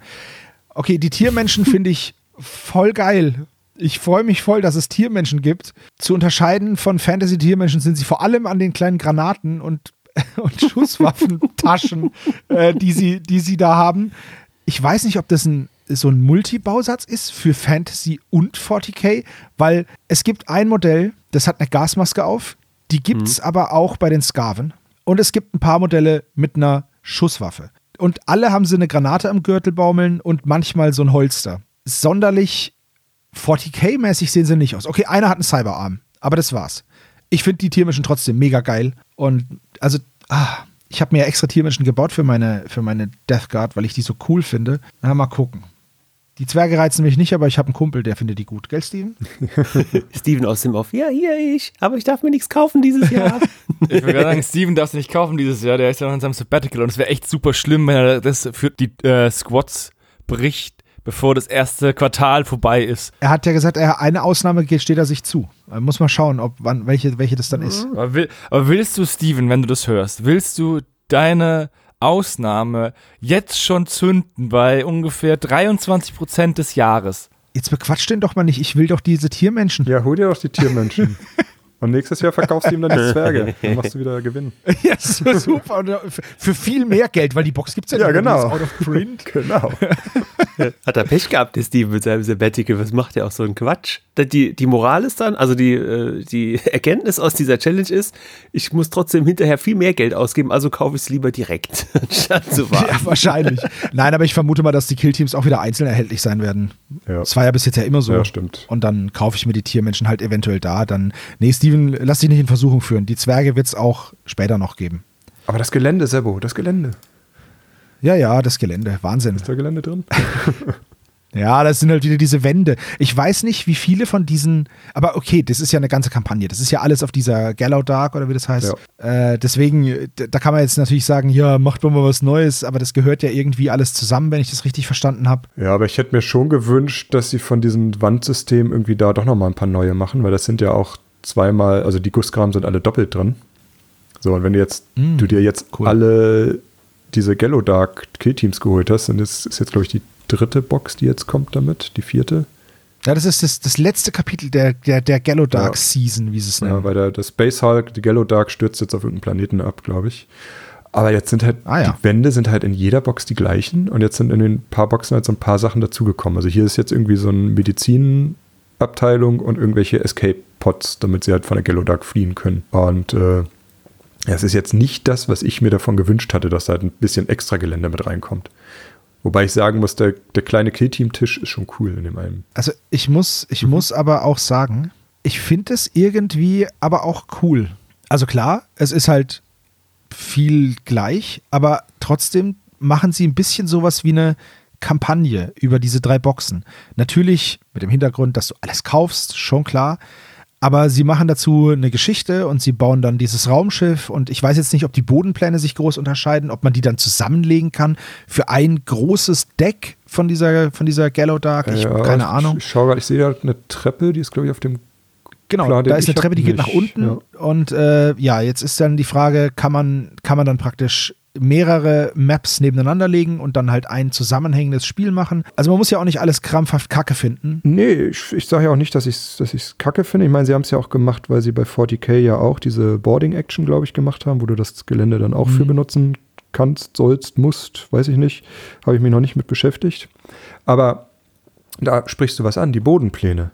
Da hätte ich mir zum Beispiel gewünscht, dass in einer Box einfach die Bodenplatten aus Plastik drin sind. Ja, okay, das wäre natürlich eine Möglichkeit gewesen, aber alter Schwede wäre das eine fette Box das geworden. Das sind viele, ja. Das wäre echt viel Zeug. Naja, kann man ja auch ein bisschen zusammen. Kannst du die Wände komplett weglassen? Also. Ja klar, Wände, dann keine Wände in der Box natürlich, aber da mhm. hätte ich mir halt viel mehr gewünscht oder dass halt die Wände irgendwie ein neues Design auch irgendwie kriegen, dass du halt nicht nur die sind ja relativ heil noch, also dass du vielleicht irgendwie Wände mit Löchern drin oder irgendwelche, weiß ich nicht, äh, mhm. tropfenden Rohre oder ne, irgendwas anderes halt hast als dreimal exakt dasselbe. So, da, ich mhm. meine, ja, dass die, gut, okay. die, die Wand, das, das Wanddesign hätte man durchaus nochmal neu interpretieren können. So, dass ich jetzt hier spontan mir da nichts einfällt, okay, aber das ist halt ein riesen Entwicklungsteam da, das, ne? Und ich bin mir sicher, die haben auch ein ja, paar ja, Designs irgendwie in die Schublade gelegt und gesagt, nee, passt jetzt nicht so. Oder da hätte ich mir mehr gewünscht. Ich weiß nicht, wie es mit der, mit der Höhen, mit den Höhenstufen ist bei, bei Kill Team, aber irgendwie so eine Hangar-Abteilung wäre doch cool gewesen, wo du dann so Walkways hast, so auf, äh, ne? Ja. Das wäre doch ganz cool gewesen, so Brücken irgendwo drüber oder so. Naja, gut. Also im Standard-Kill-Team hast du das, in der Gallow Dark wird es natürlich, da ist, soll enge Korridore sein, ne? Da ist quasi eine ja, Decke genau. da, wo das, wo die Wände aufhören. Also aber ja. Was diesen, was diesen Sprungtruppenzwerg, der da drin ist, auch komplett beknackt macht. Es gibt einen Zwerg in dieser Box, der hat natürlich einen Tactical Rock, wo ich, wo der herkommt, keine Ahnung. Und äh, der hat einen Jump Pack. Äh, Gott sei Dank hat er einen Überrollbügel über dem Kopf, aber ich verstehe es trotzdem nicht. Es fiel mir nicht in den Kopf, wie das, aber na gut. Das ist immer dieser eine Spieler, der bei einer Rollenspielkampagne eine äh, Klasse- und Rassenkombination spielt, die eigentlich nicht vorgesehen ist. Und der dann einfach so mitdümpelt und die ganze Zeit einfach nicht reinpasst. Und man ja. musste die ganze Zeit naja. überlegen, warum der jetzt dann doch dabei sein darf. Ja. Aber was ich interessant finde, ist, ähm, bei den Escape-Pods oder bei diesen ähm, Pods allgemein unten ist ein Skelett drin, ne? Mhm. Aber das ist unbekleidet. Das heißt, diese Person ist nackt in das Escape-Pod gestiegen und darin verstorben. Ich würde gerne die Geschichte darüber erfahren. Stimmt. Guter Punkt. Oder die, die, sind schon so lange drin, dass die Klamotten auch zu Staub zerfallen sind. Ich denke die ganze Zeit bei Gallow Dark an schleimigen Auswurf der, aus der Nase. Das ich ein bisschen raus. Aber die Tiermenschen finde ich extrem, auch extrem cool. Und ähm, der nächste Schritt, der kommen sollte, sind Tiermenschen des Imperiums. Das finde ich richtig geil. Ja, das wäre auch geil. Weil ja. die ähm, in der ersten Edition gab es ja auch, ähm, oder auch in der zweiten, auch noch die Subhumanen und da gab es auch Modelle für und ich habe auch einen Zinn. Tiermenschen des Imperiums noch irgendwo rumliegen. Die, die haben sie, glaube ich, angemalt. Und der hat halt auch ein Kettenschwert und einen Brustpanzer und eine Boltpistole und hat halt den, ähm, den Adler auf der Brust. Und der ist halt vom Imperium. Also das finde ich ziemlich cool. Also nicht nur das Chaos-Tiermenschen, sondern auch mal imperiale Tiermenschen, fände ich mega geil. Aber ist das nicht genau der, das Problem, dass die im Imperium inzwischen verfolgt werden? Ja, gut, dann kann man sich ja irgendwas aus der Nase ziehen. Ist doch, ist, ist, doch Geweh. Ja, ja. Ich dachte, deswegen sind die alle beim Chaos, weil die halt aus dem Imperium rausgeschmissen werden. Bestimmt. Ich weiß es nicht. So, wir gehen jetzt nochmal, wir sind jetzt schon eine Stunde drin im Podcast und wir reden nur über GW. Wir machen noch einen kurzen Abriss. Es gibt neue Echsenmenschen. Michi, uh, gut, ne? Echsenmenschen sind toll. Spiele überhaupt kein ja. Fantasy, aber Echsenmenschen mag ich. Ja, es gibt Echsenmenschen, die auf Echsen reiten, ähm, in verschiedenen Ausführungen. Wir haben da letzten Monat schon mal drüber geredet, über das, was es da gab. Ja, also sie scheint da halt tatsächlich so, die ganze Range ja. der Echsenmenschen nochmal zu überarbeiten. Und ich hoffe ja, dass das den genau. Tyranniden auch so ergeht. Ja, das wäre schon geil. Jetzt gibt es neue Croxigore, die sehen cool aus. Es gibt auch ein neues Buch dazu.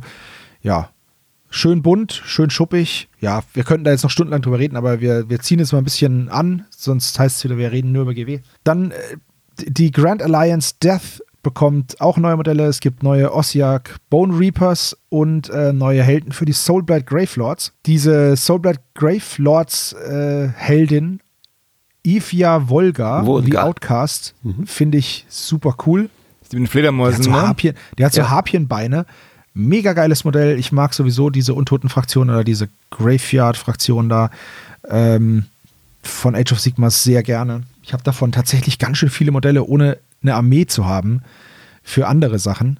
Aber ja, finde ich voll cool. Ich habe auch diese Cursed City Box, da passt die zum Beispiel, würde die auch voll gut dazu passen. Mir gefällt die auch richtig gut. Ich finde nur den äh, Fanline Fieselschweifhut ein bisschen überdimensioniert, aber von der Art her super. Ja, den finde ich auch etwas groß und ich muss auch sagen, ich hätte die Axt eine Idee kleiner ja.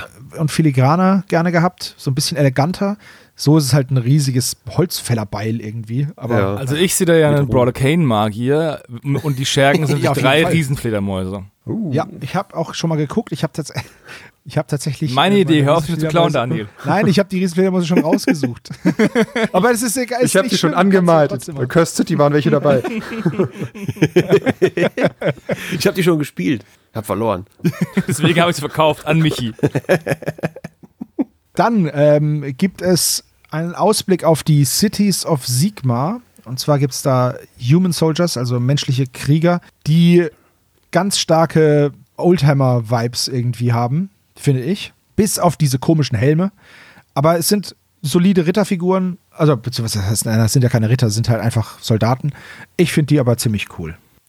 Die gefallen mir ganz gut, außer der, der eine Typ, der ein Schwert trägt, der, da sieht das Gesicht sehr kindlich aus. Sonst finde ich die, die, die restlichen aber sehr cool. Vielleicht ist es auch weiblich dachte ich mir so. Das oh, das könnte auch sein. Also ich persönlich finde es. Ah, dann wär's. Eher dieses Gesicht von dem ganz links mit der Axt ein bisschen, äh, ein bisschen comichaft verkniffen. Der sieht aus wie ein TKKG-Schurke. okay, der Schwarze in der Mitte, auf den können wir uns eigentlich, das ist ein cooles Modell. Ja, die sind alle cool. Die, die, die, Modelle sind alle cool. Also die mag ich. Ähm, und ich habe auch kein Problem, dass der so jung aussieht, weil du weißt ja nicht, in was für einem äh, Zustand die Armee ist und ob man nicht anfängt, 14-Jährige einzuziehen, weil muss ja. Aber es könnte tatsächlich auch eine Frau sein, ne? War einfach mal so ins Blaue geredet. Und das andere könnte ist. Könnte auch ein weibliches Modell sein. Man, ja. man muss die Gesichter auch erstmal so anmalen, wie sie da jetzt waren. Ich denke mal, also beim Gesicht macht der Paintjob viel aus. Und ich habe ja. auch schon viel Gelächter gelesen online über diese Gesichter, wo ich mir denke, ja, aber ja, sorry. Also Macht das mal besser. Einfach nur? Hautfarbe und Wash, wie die meisten das machen, wird das ja bei weitem nicht so äh, markant Richtig, sein. Deshalb. Aber was, was gibt es denn da dran zu motzen? Also das, das Gesicht von dem Schwarzen sieht aus wie ein Foto. Das ist mega gut. Ja. Nee, es geht nicht um von den Paintjob, sondern um genau das, was ihr gesagt habt. Dass rechts sie sehr jung aussieht. Äh, die, ich sag schon die, ne, für mich ist das eine Frau.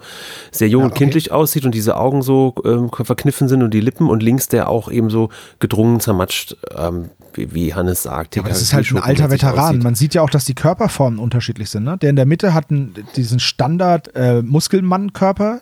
Der links äh, ist aber dicklich und rechts, so. die, sagen wir einfach mal, das junge Mädchen, hat natürlich einen, einen viel schlankeren Körper als die anderen beiden. Ja, also ich habe auch überhaupt kein Problem damit. Es ist nur das, was online immer schnell in den News-Kommentaren so drunter geknallt wird. Wenn GW irgendwas macht, dann sucht man, was kann man denn da, was könnte man denn bemängeln? Und dann knallt man So, was finde ich da jetzt am besten scheiße? Darf, darf ich was bemängeln?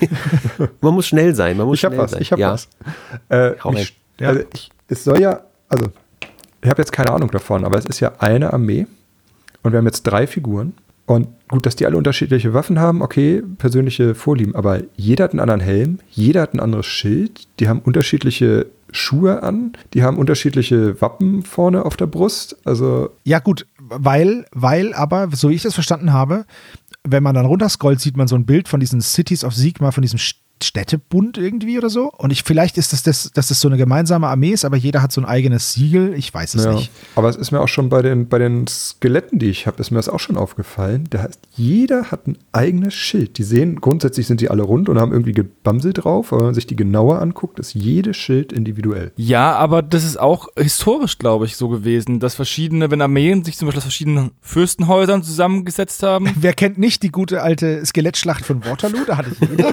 Nein, aber das war auch historisch so. Nein, aber historisch auch, habe ich auch gelesen öfter mal, dass ähm, verschiedene Fürsten, die zum Beispiel Armee mitgenommen haben, zwar dann das eigene Wappen auf dem Schild hatten, dass dann Teil halt andere Wappen auf dem Schild hatten oder dass ähm, da die ja ihre Ausrüstung teilweise selbst gestellt haben. Die Ritterheere aus dem Mittelalter sahen ja auch aus wie Karnevalsumzüge, weil dann jeder mit seinem eigenen Bämsel angekommen ist. Das fand ich aber immer schon cool. sehr vor geil. Allem, vor allem, und da schwenken wir direkt Ach, auf eine Old World Preview über, denn es sieht wohl so aus, dass die Bretonen zurückkommen. Und da gibt es auch schon erste, naja, Ränder von drei Helmen, fünf Schilden und äh, sieben Armen.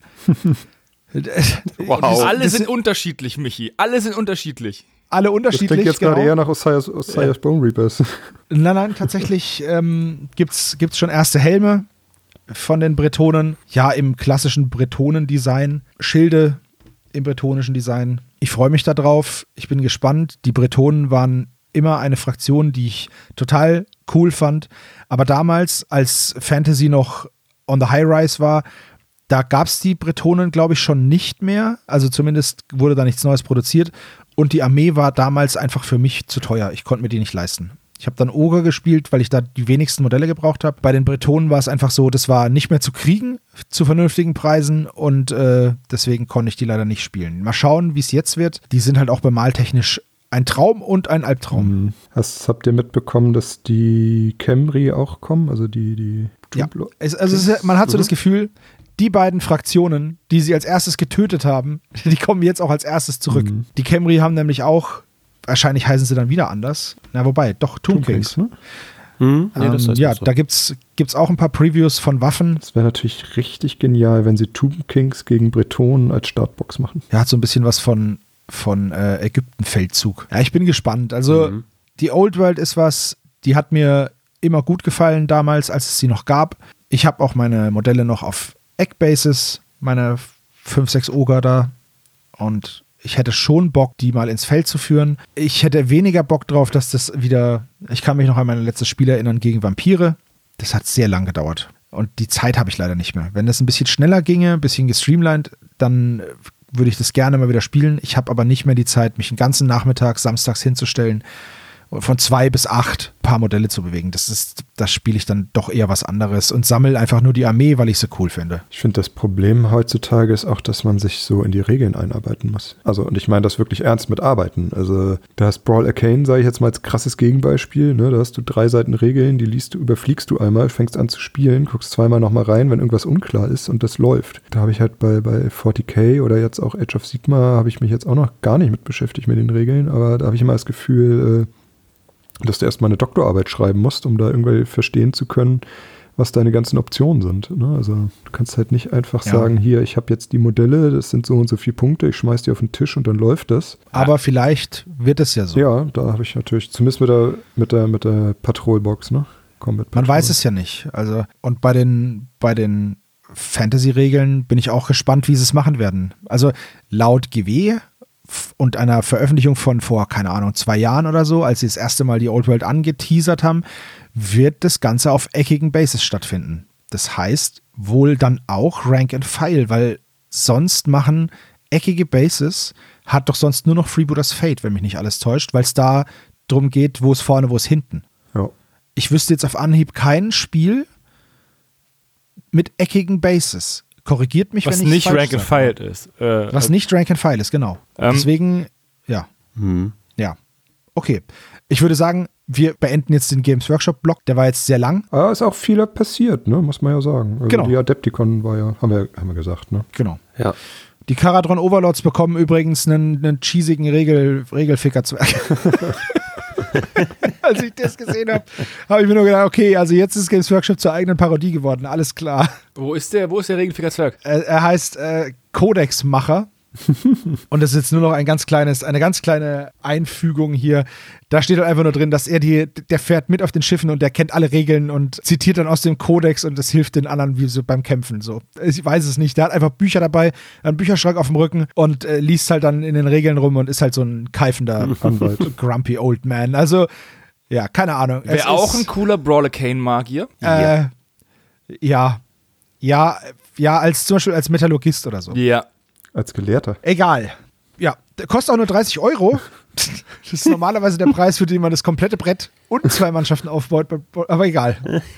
Ist egal, wenn, wenn man das möchte, kann man das gerne machen. Wir haben uns ja jetzt viel über Regeln unterhalten, damit machen wir gleich weiter. Und zwar gibt es, das hat der Daniel rausgesucht, oh oh. eine Pre-Order für Agatoria, das Regelwerk von Spellcrow für sein, was ist das, 10 mm, 12 mm, 15 mm? Ja, ich meine es ist 10, also so ja. äh, klassisch Richtung Warmaster. Fand ich nur spannend als News und habe auch gar nicht so viel zu erzählen, als dass der ähm, einmal Duncan Rhodes hatte jetzt auch sowas in Richtung Warmaster als Video gemacht und darunter kamen direkt die Gerüchte auf, der weiß mehr, der hat noch Connections. GW macht was mit Warmaster demnächst. Seid gespannt, da kommt eine Ankündigung. Und das hier hat halt viele schöne Miniaturen. Geek Gaming Scenics sagt dem einen oder anderen vielleicht auch noch was, auch ein YouTube-Kanal, der viel Gelände bastelt und der hatte auch dieses System vorgestellt und ein paar Minis und Armeen gezeigt und war ganz gehypt. Und deshalb fand ich das hier eigentlich als News ganz schön, dass es ähm, ja auch sowas in 10 mm nochmal gibt und wieder neu gibt und auch als eigenes Regelwerk und nicht nur die ähm, Armeen zum, zum Drucken. Das war für mich gefühlt vor zwei, drei Jahren ein großer Hype, als die Drucker noch salonfähiger wurden. Äh, dann gab es eine Welle von, geil, ich drucke mir jetzt eine Warmaster-Armee aus. Nur ist das auch leider sehr schnell wieder verschwunden.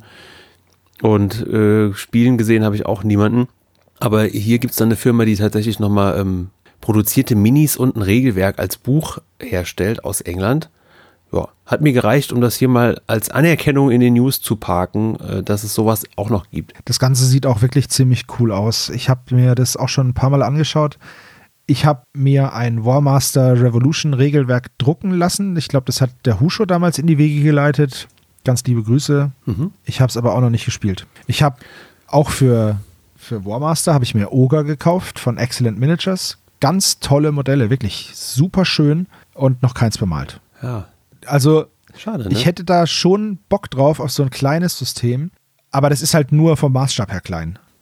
du hast da ja trotzdem Massen an Modellen, die sich natürlich schneller bemalen, aber trotzdem, äh, frag mal Tom mit seinem mit seinen, äh, was ist das? Great War irgendwas? Nee, was ist denn das hier? Powder and Glory, äh, so. Wie heißt denn das? Epic, Epic, bla bla bla. Powder Glory. Epic Battles. Äh, Blau gegen Grau. Ja, keine Ahnung. Auf jeden Fall 1300 Modelle pro Seite.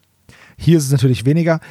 Dieses Spiel von Spellcrow, Argatoria, das mhm. sieht schon cool aus. Es ist aber halt auch die Aufmachung, die mich da total anmacht, weil wenn man sich die Bilder anschaut, es gibt da so eine Broschüre, die kann man sich runterladen direkt auf der Seite. Mhm. Den Link dazu packe ich, pack ich auch hier unten drunter. Und wenn man sich da diese Produktfotos anschaut, grüner Baserand, ganz bunte Modelle, das hat einfach, und auch wie die präsentiert sind auf der grünen Wiese mit Felsen und kleinen Häuschen im Hintergrund, das ist halt einfach ja. volle Kanne 90er Jahre GW, mit dem ich groß geworden bin ähm, wo man davor saß und sich gedacht hat, sowas werde ich nie besitzen, das ist so viel.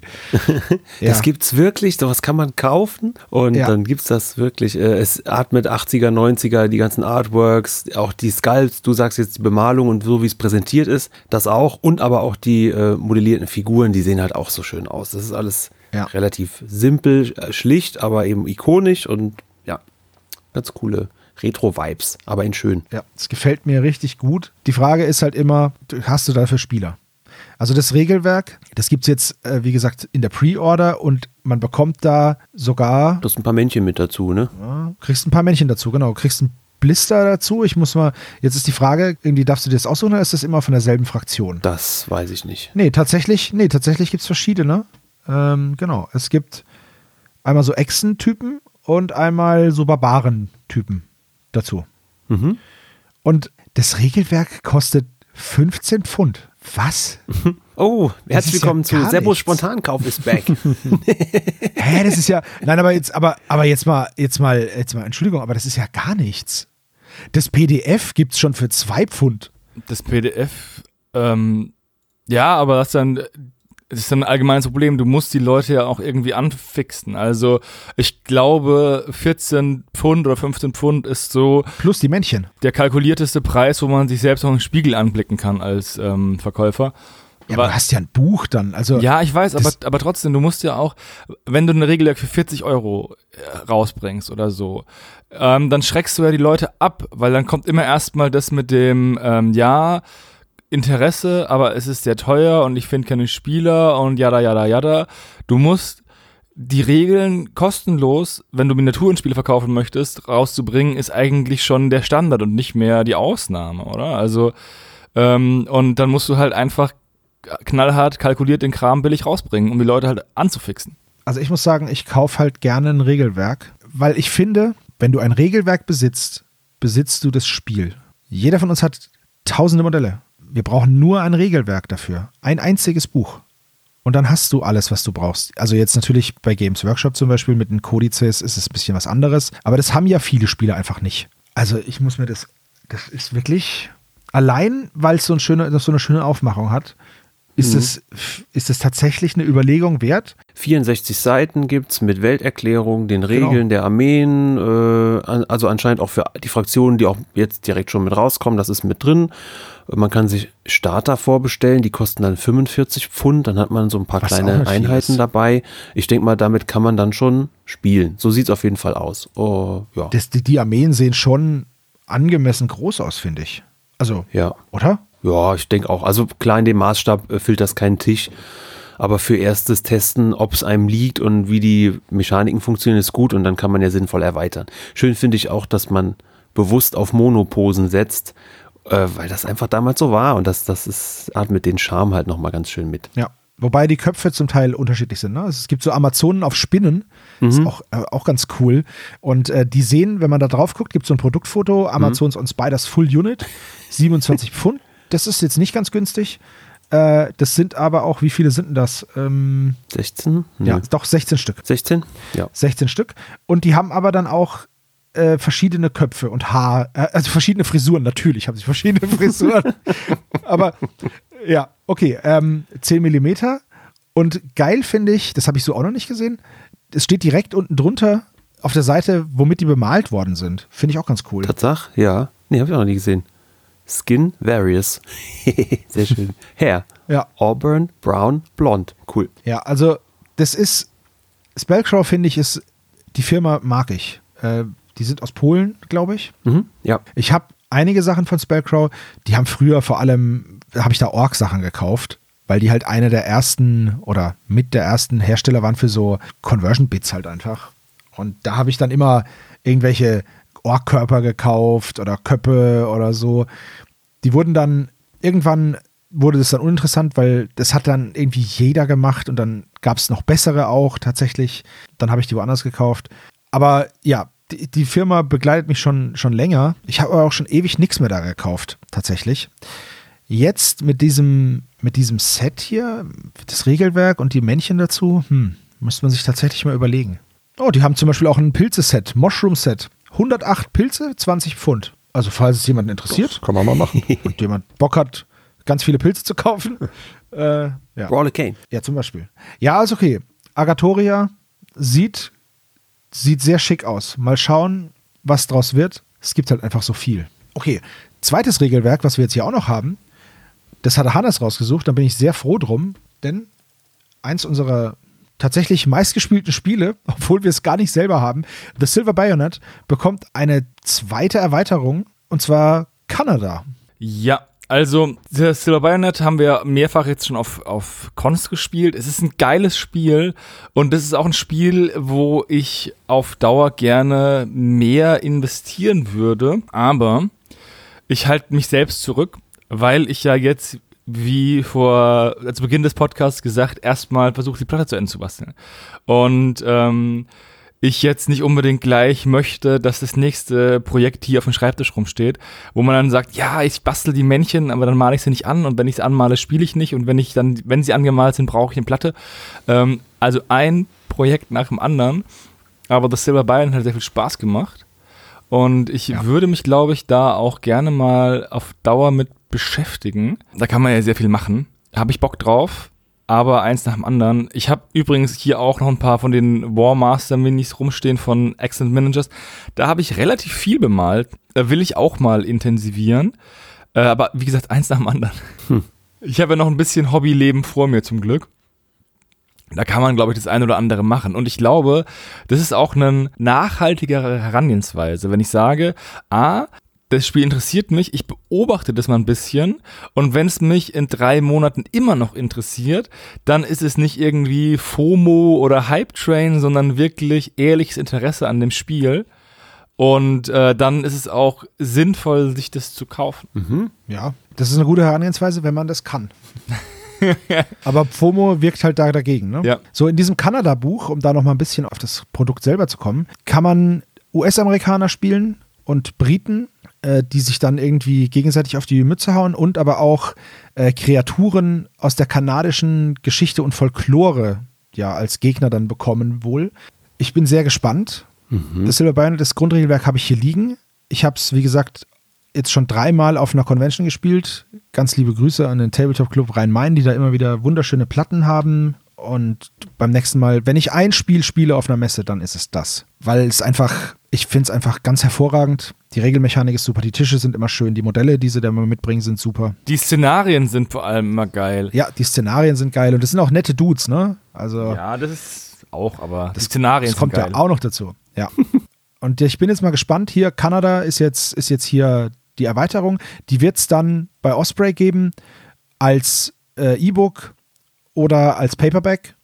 Äh, E-Book kostet 12 Pfund, Paperback 15. Ja, also ich, wenn ich es mir kaufe, dann tatsächlich auch als physische Version. Ich mag das nicht auf, als PDF, das ist irgendwie nicht so mein Ding.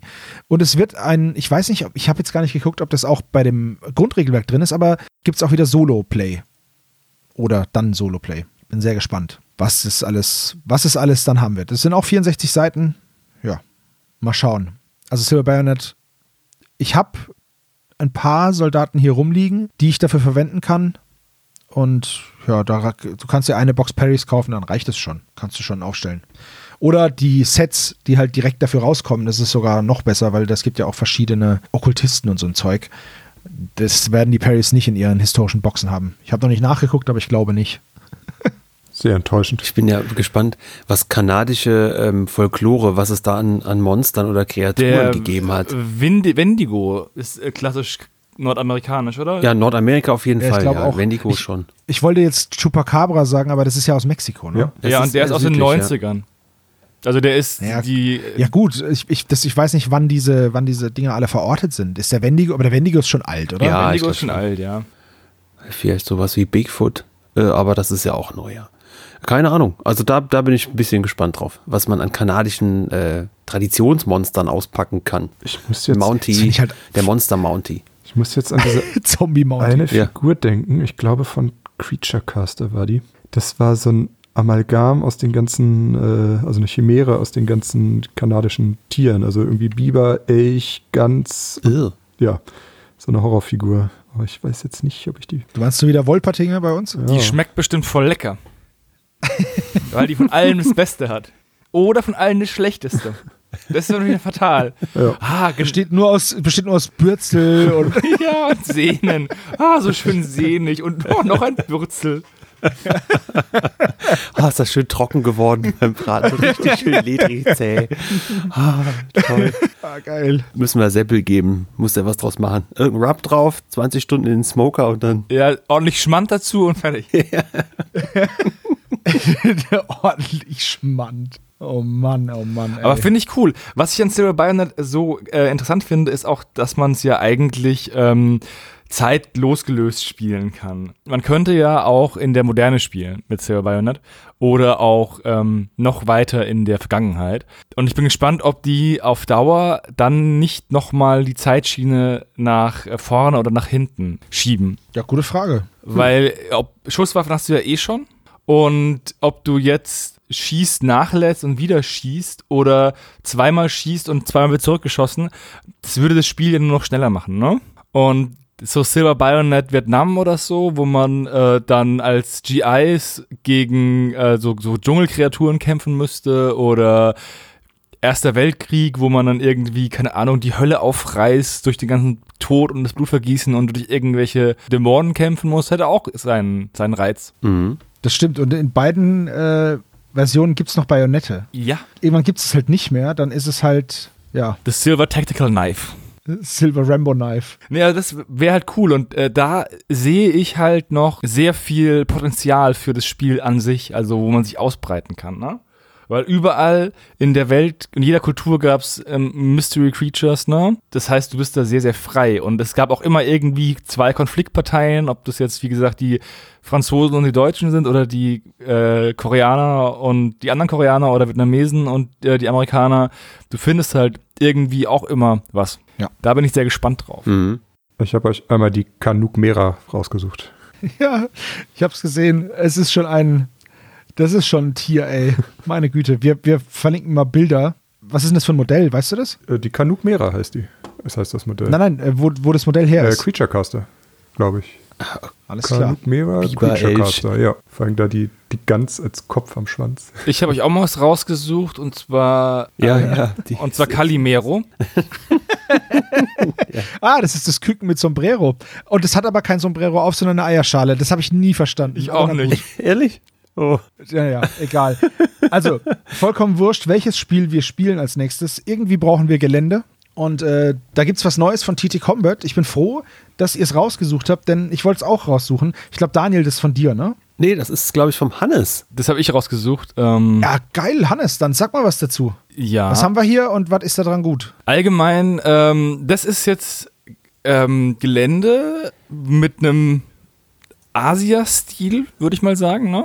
Ja. ja, auf jeden Fall. Passt gut zu Bushido oder zu Silver Bayonet Japan, was wir auch gespielt haben in der Samurai. Aber ich finde es faszinierend, wie ähm, äh, hier TT Combat immer wieder neues Gelände auf den Markt bringt und denen einfach die Ideen auch irgendwie nicht ausgeht. Und ähm, ich schaue immer mal auch wieder, was die bei Streets of Venice dabei haben. Aber da habe ich bis auch noch mit dem Kaufen zurückgehalten, weil ähm, ich ja erstmal alles bemalt haben möchte bevor ich dann nochmal wieder was kaufe. Ich bin so ein, wie nennt sich das, Spießer. Ähm, super in, langweilig. super langweilig geworden. Aber habt ihr mal in dieser News die wir vom Brückenkopf haben. Genau, vielen Dank an den ähm, Brückenkopf. Haha, das haben wir ganz vergessen zu sagen. Gibt's auch noch diese Unholy Union, dieses, dieser Menschenwurm. Eklig. Den finde ich ja auch ziemlich krass. Wo ist da vorne, wo ist da hinten? Ich habe keine Ahnung. Ich glaube, das ist einfach so eine Akira-artige Masse. Ja, Richtig stimmt. geil. Aber wie gesagt, ähm, TT Combat geiles Gelände und ich hätte jetzt hier, wenn der Sebastian nicht diese neue ähm, Kategorie eingeführt hätte, hätte ich das als Aufhänger genommen, um meine Geschichte zu erzählen, die ich jetzt schon am Anfang erzählt habe, wie ich jetzt die Platte bastel und dass es mega cool wird. Ah. Gut, dass du es jetzt hinterher ja. aufklärst, damit das nicht so cool ist mit der ähm, Anknüpfung an diese, an diese News. Aber ja, also was wir hier, was wir hier haben, dieses Gelände, das heißt Toshi Ochaya Gardens oder wahrscheinlich habe ich es auch falsch ausgesprochen. Es ist aber so ein Teehaus und ein Teich, eine Brücke, zwei so Wände, von denen ich nicht genau weiß, wie sie heißen und äh, so Lampions noch und Laternen und das Ganze bekommt man für 20 Pfund und ich glaube, dass ich so eine, dieses Set, es hat gute Chancen, dass ich mir das kaufe, weil das reicht für eine Bushido-Platte. Mm, ja. Also der Teich ist, diese Steine sind das Uncoolste dran, aber die sind halt auch aus MDF. Ich glaube, die kann man aber, das kann man einfach individuell noch mal ein bisschen. Ja, da muss ein bisschen Stein genau so. Sand und so Zeug drauf, ne? Genau. Ja. Aber ansonsten ist es halt wirklich, ich finde es richtig cool. Irgendwann, Für 20 Pfund, hallo? Das ist halt super günstig. Aber irgendwann kommt halt MDF an, an, an die Grenzen, ne? Ja, klar. Aber da kann man ja auch bequem dann was anderes machen. Also du musst dich ja nicht ähm, geißeln und alles mit ähm, MDF machen, auch wenn anderes Material da besser geeignet wäre, ne? Ja. Aber ich, auf jeden Fall, also. Aber ich werde auf jeden Fall auch nochmal dieses Jahr wahrscheinlich nochmal bei, bei TT Comet was bestellen, weil ich noch ein, zwei coole Sachen von den Streets of Venice kaufen möchte, die jetzt schon länger draußen sind, aber die auf jeden Fall noch interessant sind. Aber ich muss auch sagen, mhm. er sagt jetzt, MDF kommt an seine Grenzen. Ich finde trotzdem spannend, was da immer noch draus gemacht wird. Also es gab ja auch von, ich glaube, Sarissa Precision war das, gab es ja auch einen, einen, Zug, wo du dann, klar, du musstest irgendwie mhm. so, so äh, also so eine Dampflok, ne? Und du musstest halt so MDF-Kreise mhm. aneinander kleben, um den, den äh, Fender irgendwie hinzubekommen. Das sah natürlich schon ein bisschen stufig dann aus, aber ich sag mal, wenn man da nochmal irgendwie ein bisschen rüberschleift oder so, ist das halt auch, kann man da auch was draus machen. Das geht, ne? Ich hatte, ähm, es gab von von TT Combat auch so eine Lok, die war ganz anders. Da haben sie es äh, gestückelt in so, ähm, es war sehr eckig, also äh, aus 16 kleinen Brettchen aneinander geklebt in so einer Art Rundung. Das war nur angelehnt an eine Rundung. Da war das von Sarissa schon ein bisschen schöner, ja. Ja. Und dann musst du halt, also die Kreativität, die dahinter steckt, ist halt schon erstaunlich, ne? Wie du aus so einem mehr oder weniger zweidimensionalen Baustoff dann doch wieder so viel Dreidimensionalität rauskriegst. Ja, ich finde auch die Preise sind halt ein richtiger haha Selling Point, weil du halt du kriegst halt viel Zeug für gutes Geld. Klar, du musst nacharbeiten oder halt auch nicht. Oder du gibst dich damit zufrieden, dass du halt nicht die Top-Notch-Geschichten hast, aber dafür halt auch nicht arm geworden bist. Ja. Da gibt es da gibt's ja einiges. Es gibt zum Beispiel ein so ein Set, das heißt Farriers Homestead. Verlinke ich euch auch mal, dass ihr, das, dass ihr wisst, wovon wir sprechen. Das sind halt drei größere Häuser, ein so ein Schuppen und so eine Eckruine für 32 Pfund. Und ich finde, da kannst du halt schon, das, das ist halt schon eine kleine spielbare Umgebung, mit der du halt auch was anfangen kannst. Weil die Häuser halt nicht nur diese typische Eckruine ist, sondern da gibt es halt schon, da ist, da ist mehr dahinter. Klar, man muss die Wände ein bisschen nachbearbeiten, sonst sieht es doof aus. Und hier und da ein bisschen Schutt hinstreuen. Aber eigentlich finde ich es voll passabel. Ja, es beschwert sich ja auch niemand, dass er Modelle kauft und die nicht zusammenbauen muss und anmalen muss. Ne? Ähm, ja. Auf derselben Ebene ist ja auch Gelände, wobei ich habe ja noch ein Gelände-Ding rausgesucht. Ne? Da machen wir kurz ein Crossover. Ja, können wir gerne machen. Von Rooster mhm. Models habe ich dieses Swamp-Habitat rausgesucht. Ne? Mhm, ja. Und das Gelände kommt so, wie es da abgebildet ist. Also das ist ähm, auch pre-painted in diesem, ja, Schlammgrün-Blau sehr passend, finde ich. Äh, das heißt, du musst maximal, wenn du es möchtest, über diese äh, Applikationen drüber gehen, über die Bullaugen und so, ne? Ja, wobei das auch passt von der, der Farbe. Farbe. Das ist ja so. Ja, genau. Und, und dann kann man vielleicht noch ein bisschen Weathering-Effekte drauf machen. Aber dieses ähm, ist ein bisschen teurer als TT Combat, ist ja auch äh, logischerweise mehr Aufwand. Aber bist du, würde ich sagen, bei mit 150 bis 200 Euro hast du diese Platte auch voll, ne? Ja. Und das ist ja jetzt kein Preis für Gelände, wenn man bedenkt, wie ähm, teuer Gelände noch vor äh, fünf, sechs Jahren oder sieben Jahren war, bevor dieser Boom kam und man extrem günstig Gelände aus MDF bekommen hat. Ne? Also dieses Swamp Habitat Starter Set mit einem ganzen Arsch voll Gebäuden kostet 90 Euro. Genau. Und dann kannst also du halt noch. Wenn du es zweimal kaufst oder so, dann ist die Platte aber auch gut voll, würde ich sagen. Mhm. Mit, mit äh, Übergängen und so und Wegen und ja, verschiedenen, da sind ja auch so verschiedene Acryl-Halbkuppeln äh, drin. Voll mhm. cool. Sieht richtig gut aus. Ein bisschen, und das meine ich jetzt aber nicht doof, erinnert mich das an SpongeBob, an diese Unterwasserstadt. Ja. Liegt aber ja, auch an den, mit Kuppeln, an den ne? Pflanzen ne? da, ne?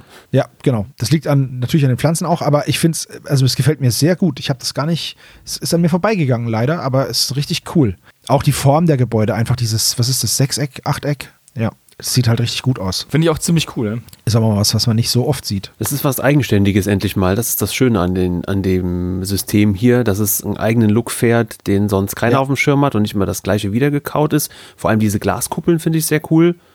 Und ja, äh, ich glaube, das wäre was für Drowned Earth oder so. Kann, kann ich mir das gut vorstellen, weil es auch diese Höhenunterschiede mit, uh, ja. mitliefert und ein paar Stege. Postapokalypse aber bunt. Und eine deutsche Firma. Ja, ja richtig. Und was man auch damit bauen könnte, wäre ähm, wenn man jetzt eine Platte hat, die zum Beispiel ein großes Schiff ist, auf dem man irgendwelche Operationen macht, dann, dann sieht es halt auch so aus, als wäre das, als könnten das Schiffsaufbauten sein. So, weißt ja, du? Ja, ja. Doch. Die Türme und so, da gibt es ja verschiedene so, du mhm. musst es ja nicht, musst du dann ein kleines bisschen anders zusammenbauen, aber ich finde schon, dass das dieses längliche Swamp Habitat Upper Floor M sieht halt einfach aus wie eine Brücke. Ja, so, äh, es atmet etwas. Maritim? Es ist so ein bisschen wie das, ähm, Captain Nemo, ähm, ja, genau. Steampunk, Nautilus so ein bisschen in diese Richtung. Ja, genau. Nautilus ja. heißt dieses unbekannte Schiff. Ja, da gibt es so viele Inkarnationen. Ne? Das ist, da gibt es ja Entwürfe noch und nöcher, aber so dieses Jules das ist da drin, auf jeden Fall. Ja, stimmt. Hat mir gut gefallen. Ja, gefällt mir auch gut. Und ähm, ist, ist irgendwie eine Stufe höher nochmal, weil du jetzt halt schon pre-painted Kram bekommst, ne? Für relativ billig ja. Geld. Ja, 90 Euro für eine halbe Platte. Das ist schon also wenn man sich das da so hinstellt, das ist super. Sieht gut aus. Und nimmt viel Platz ein. Das ist richtig gut. Mhm. Ich habe auch noch ein Geländestück rausgesucht, das ich auch sehr, sehr cool fand. Das auch preislich, meiner Meinung nach, voll in Ordnung ist.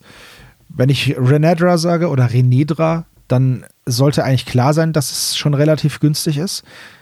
Ähm, in dieser News, das war eine Preview-News, da wurden einmal Container angekündigt und aber, um die geht es mir gar nicht, weil ich habe schon Container. Zwei Stück kosten da 10 Pfund, was auch voll okay ist. Das sind aus Plastik, richtig geil. Einfachste Bauweise, halt einfach, ne, Container. Aber da gibt es auch eine, ja, verfallene Kirche aus Holz. Und vorhin hatten wir es über Silver Bayonet, Kanada. Hier bitte eine Kirche, in der kann sich ein Wendigo verstecken. Ich hm. finde es richtig gut. Diese Kirche ramshackelt äh, Ramshackle Church heißt es. Mhm. Die sieht richtig gut verfallen aus, die sieht realistisch aus und die gefällt mir so gut. Ich möchte die gerne haben. Und die kostet halt auch nur ein 20. Voll in Ordnung. Absolut. Und es gibt auch noch mehr äh, Gebäude in dieser Art. Es gab mal so eine Scheune, die war in, äh, historisch verortet, irgendwie in Richtung Russland oder sowas, aber die würde da auch wunderbar zu passen und da kannst du auch eine Wildweststadt draus bauen. Äh, schade, dass die von innen, glaube ich, wahrscheinlich nicht bespielbar sein wird. Nee, ich glaube ähm, nicht. Ist nicht da so gedacht. Zumindest ne? keine Öffnungen. Ja. ja der Boden es gab auch eine, wie es aussieht, ne? Ja, Material zu sparen, denke ich, damit ja, ja. du es einfach hinstellen kannst. Aber so von der Optik her, das sind coole Bausätze. Das hat so ein bisschen den alten Revell-Modellbaucharakter. Ich klebe mir so ein schönes Häuschen zusammen und das ist ja auch schnell bemalt, denke ich. Ähm, sehr, sehr schön verwinkelt. Das muss man auch erstmal hinkriegen, dass es so verfallen aussieht, dass es ja. verfallen aussieht und nicht wie, ich habe ein ganzes Modell genommen, das irgendwie zerstückelt und wieder zusammengetackert und das ähm, sieht dann nicht überzeugend kaputt aus, sondern kaputt kaputt. Mhm. Aber das hier sieht überzeugend kaputt aus. Auf jeden Fall. Genau, das sieht so eingesunken aus, über die Zeit einfach zusammengefallen und nicht kaputtgeschossen oder so. Ja. Es gibt davon noch nicht so viele Bilder und die ist auch noch nicht erschienen. Die kommt zur Salute, glaube ich, raus. Ich bin sehr gespannt. Ich hätte da wirklich Bock drauf. Es gibt diese Kirche auch in, oder eine ähnliche, in nicht zerfallen. Also man kann da sozusagen beide Versionen auf die Platte stellen, wenn man jetzt irgendwie, keine Ahnung, ich weiß nicht, warum man zwei Kirchen bräuchte, aber ja. Erste presbyterianische Kirche, zweite. Gibt's auch Frag doch mal Martin Luther. ja, gut, okay, aber dann, äh, dann würdest du ja zwei intakte Kirchen bauen, oder? Und nicht eine. Nee, weil seiner Meinung war ja die eine Kirche verfallen und verfault. Oh ja, mh, ah, schön, schön, schön. Ja, eine Glocke hängt übrigens auch noch in dem Turm, finde ich ziemlich cool. Die ist ein bisschen zu cool angemalt, finde ich. Also die ist ein bisschen ja, zu sauber, ne? Zu sauber angemalt, aber das ist, ich will den Promo-Paint-Job jetzt nicht kritisieren, ich finde es auch ziemlich cool.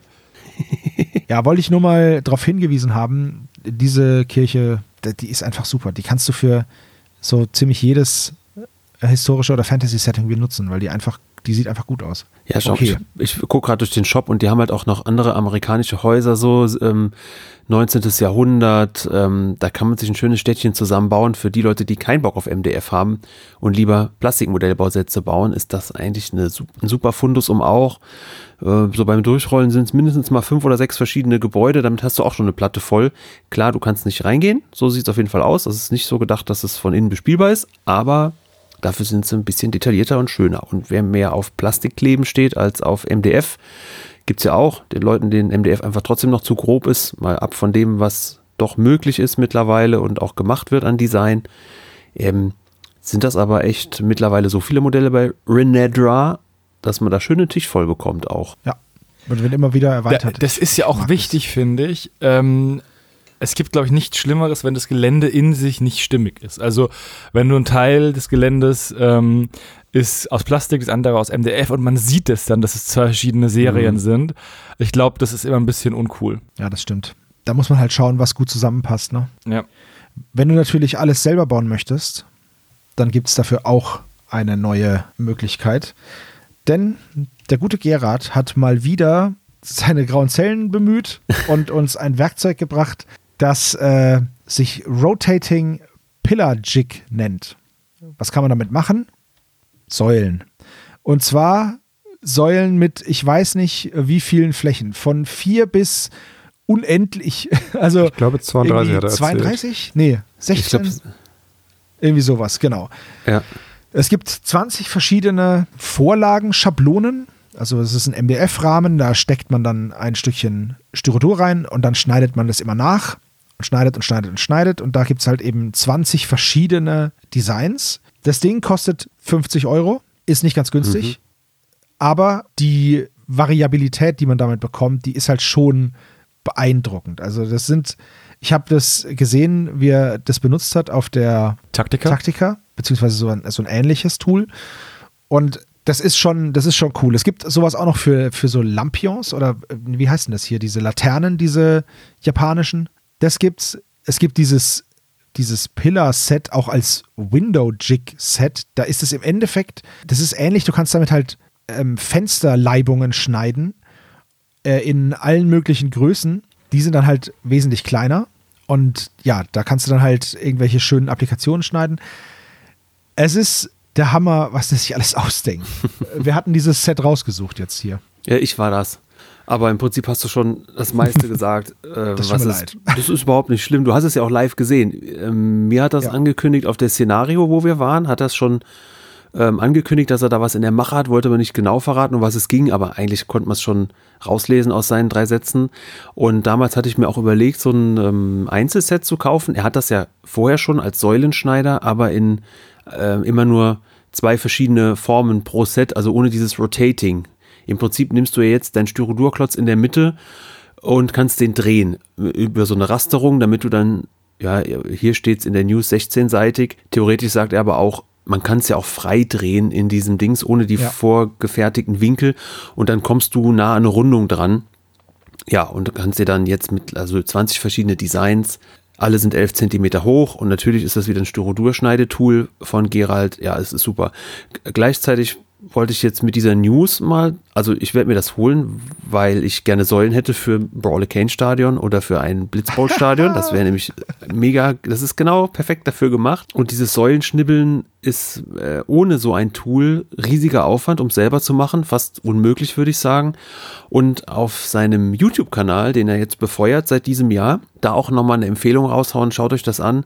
Er erklärt seine Tools also die simplen Sachen, aber auch so ein bisschen Styrodur Grundkunde und Materialkunde und ähm, vor allem erklärt er auch noch mal ein bisschen feiner, wie man diese Werkzeuge nutzt, aber auch wie man sie schon wieder zweckentfremden kann. Also ab von dem Zweck, für die er sie eigentlich entworfen hat, fällt Gerald ja dann schon wieder das nächste ein. Also einfach diese Säulen halb schneiden und an Wände kleben hat man schöne Dekorationen so für Jugendstilgebäude oder ähm, ja. römischen, äh, was weiß ich. Also es, ähm, er schaut dann immer schon wieder weiter, neben dem Zweck, den er eigentlich angedacht hat, was kann man denn schon wieder weitermachen und entwickelt auch so dann wieder neue Tools, so hat er es auf jeden Fall mal erklärt. Und ähm, da darf man gerne ein bisschen Geld lassen, weil er da so viel Gehirnschmalz reinsteckt in die Entwicklung dieser Tools und Möglichkeiten und ist da für meine Begriffe ja der erste Mann und an vorderster Front, was die Entwicklung angeht, damit, so dass wir jetzt viel Styrodur im Tabletop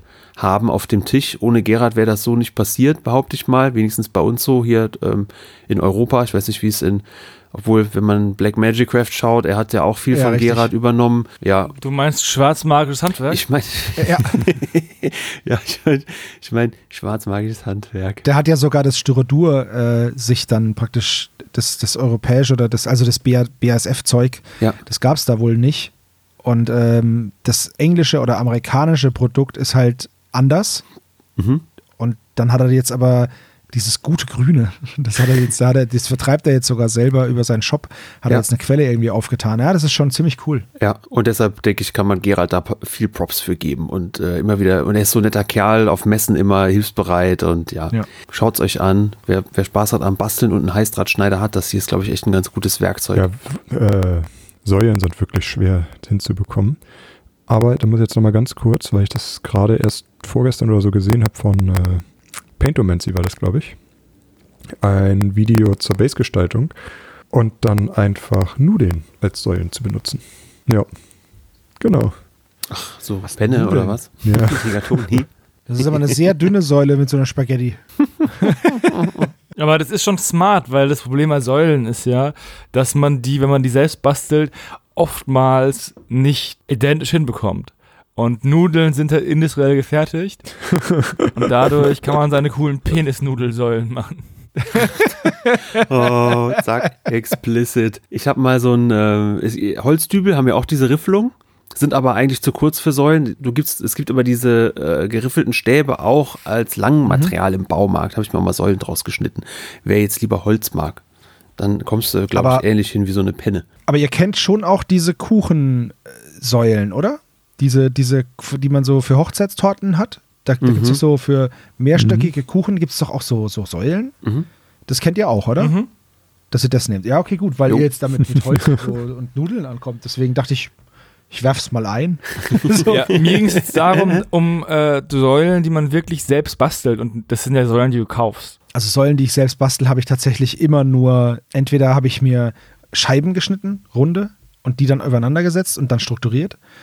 Oder halt eckige Klötzchen übereinander und dann strukturiert. Ich habe jetzt nicht so was Elaboriertes gemacht, wie es jetzt hier eben mit Gerards Säulen-Magic möglich ist. Das ist mir dann auch, muss ich sagen, war mir dann auch zu stressig. Ich, die, die Säule die wird als Säule gelesen. Ja, da ist eine Säule, okay, das so sollte es. Und dann ist es gar nicht so wichtig gewesen für mich, wie gut oder ja, wie elegant diese Säule aussieht. Ja, so mhm. hier, die hat einen, einen, Abschlussstein und die hat einen Fuß und zwischendrin passiert irgendwas Säulenmäßiges und die Decke kracht nicht runter. Dann reicht es so.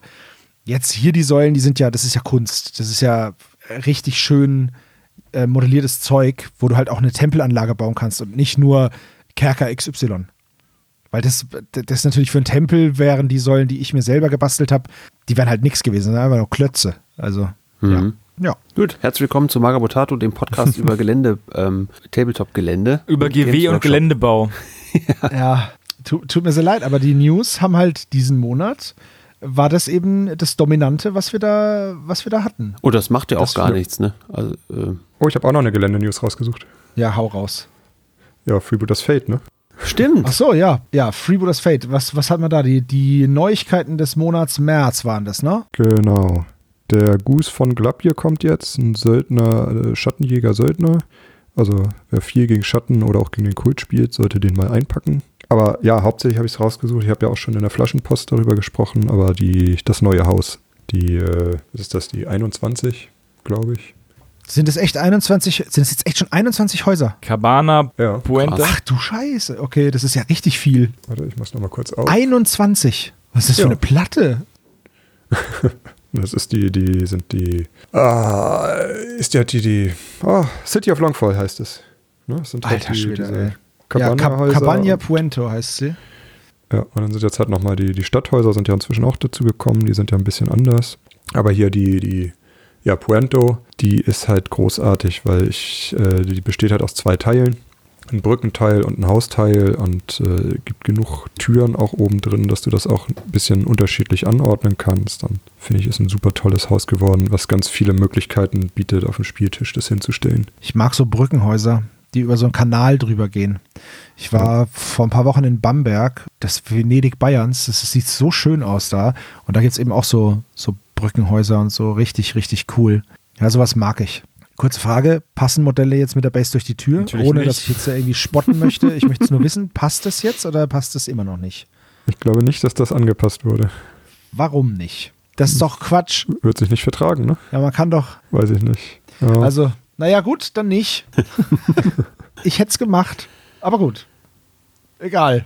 Dann, dann eben nicht. Tja, nun. Ja. Aber achso, nochmal kurz die, die 21 Häuser, ne? Da sind jetzt auch, äh, es sind nicht komplett 21 Häuser, da sind auch die Mauern dabei und die Stockwerke, zwei Stück, also zum Erweitern. Okay, also, also 21 Artikel, die sich zu dieser Stadt zusammenbauen lassen. Okay. Genau. Das Innenleben ist, glaube ich, auch dabei vom Schwarzen Schwan, also die, die Inneneinrichtung. Ja, trotzdem ist es aber schon eine echt beeindruckend große Stadt dann, ne? Ja, Ah, ich gucke da gerade drauf, so, das sind schon viele Gebäude. Ja, okay, die Tische und Bänke und die Mauern, aber der Rest sind Häuser und Türme und Ruinen hier, eine so eine kleine Ruine, aber trotzdem sind alles Es ist eine sehr schöne Reihe mittlerweile. Also die war von Anfang an sehr schön, aber auch, dass es so kontinuierlich erweitert wird, hätte ich nicht mitgerechnet, Ja. dass es so viele Häuser werden und so abwechslungsreich auch und eher noch kombinierbar so miteinander, glaube ich. Man kann ja auch Stockwerke mal austauschen, weil das Grundmaß oft identisch ist. Habe ich das richtig verstanden? genau. Ähm, Genau, die Cabanas sind alle gleich und die Stadthäuser sind halt dann unterschiedlich dazu, aber Ja. unter sich auch wieder gleich. Ja, aber das ist doch toll. Dann hast du es sogar noch äh, in modularen Ansatz, in, in einer kleinen Form. Ähm, und das Design gefällt mir gut. Es ist nicht zu klobig wie bei TT Combat, ist aber auch nicht noch filigraner als bei Foreground oder sowas. Es ist echt ein toller Mittelweg, der da gegangen wird, der super aussieht. Und gerade so in der Masse dann auch auf dem Tisch wirklich gut wirkt. Ja. Und das ist wieder der Punkt, bei dem ich vorhin war. Ähm, dadurch, dass alles am Guss ist, sieht die Platte noch cool aus. Wenn du jetzt aber nur drei Free Wars Fate Gebäude hättest, dann gäbe es keinen Grund, die zu kaufen, wenn die dann nicht ein schönes Bild abgeben. Ja, das ist schon angelegt auf, auf eine Großstadt. Keine, keine Landhäuser, die du als Farmhäuser irgendwo in die Walachei stellen kannst. Das hieß ja schon als Stadt gedacht. Ja. Ne? Genau, und das ist halt, wenn du, du musst so eine Range auch supporten, damit die halt auch, die Leute sich auch halt dann die ganze Platte dann vollstellen, wo sie sagen, alles ist einem Guss. Ja. Ja. Das sind ja, es gibt ja auch so Verbindungshäuser, ne? Hier diese Cabana Latanda ist ja wohl so ein Verbindungshaus, so ein Brücken, Brückenhaus auch, die du zwischen zwei Gebäude stellen kannst, wo dann auch einfach eine Tür oben im ersten Stock halt ins Nichts führt, wenn du da nichts daneben stellst. Ja, wobei da, glaube ich, beim Bausatz auch ein äh, Balkon dabei ist, den du davor kleben könntest. Ach, so ein kleiner Erker da, sowas, ne? Ja, den, Ja. Ach, da, ja gut, okay. Da gibt es mehrere. Ah, okay, alles klar. Ja, genau. Also wenn dich die Tür da stört, kann man die auch zukleben. Oder ich habe so einen so einen, äh, so einen Kleber, der nicht, nicht wirklich trocknet, äh, so ein Hobbykleber. Äh, also den machst du halt drauf und wenn er trocken ist, bleibt der backsig und dann kannst du Sachen halt festkleben und wieder abmachen. Der ist ganz cool. Ja, gut, okay. Haben wir sonst noch irgendwelche News im Köcher, die wir verballern können? Nee, eigentlich nicht. Ich bin durch. Ich glaube nicht. Ich hatte noch eigentlich mal Bushido rausgesucht, aber da ich dazu nicht viel sagen kann zu den Modellen, außer dass ich die Boah. teilweise wieder sehr cool finde. Die sind super cool. Ja, es ist Ey, echt tolle die- Sachen angekündigt, aber Die haben eine riesen, eine riesen Preview-Welle äh, da jetzt gezeigt. Es gibt einen neuen Schattenclan, House Long Shadow heißen die. Richtig schöne Modelle dabei und die haben auch, also die haben verschiedene Einzelmodelle natürlich, wie immer in ihrer, in ihrer äh, Veröffentlichungsreihenfolge da.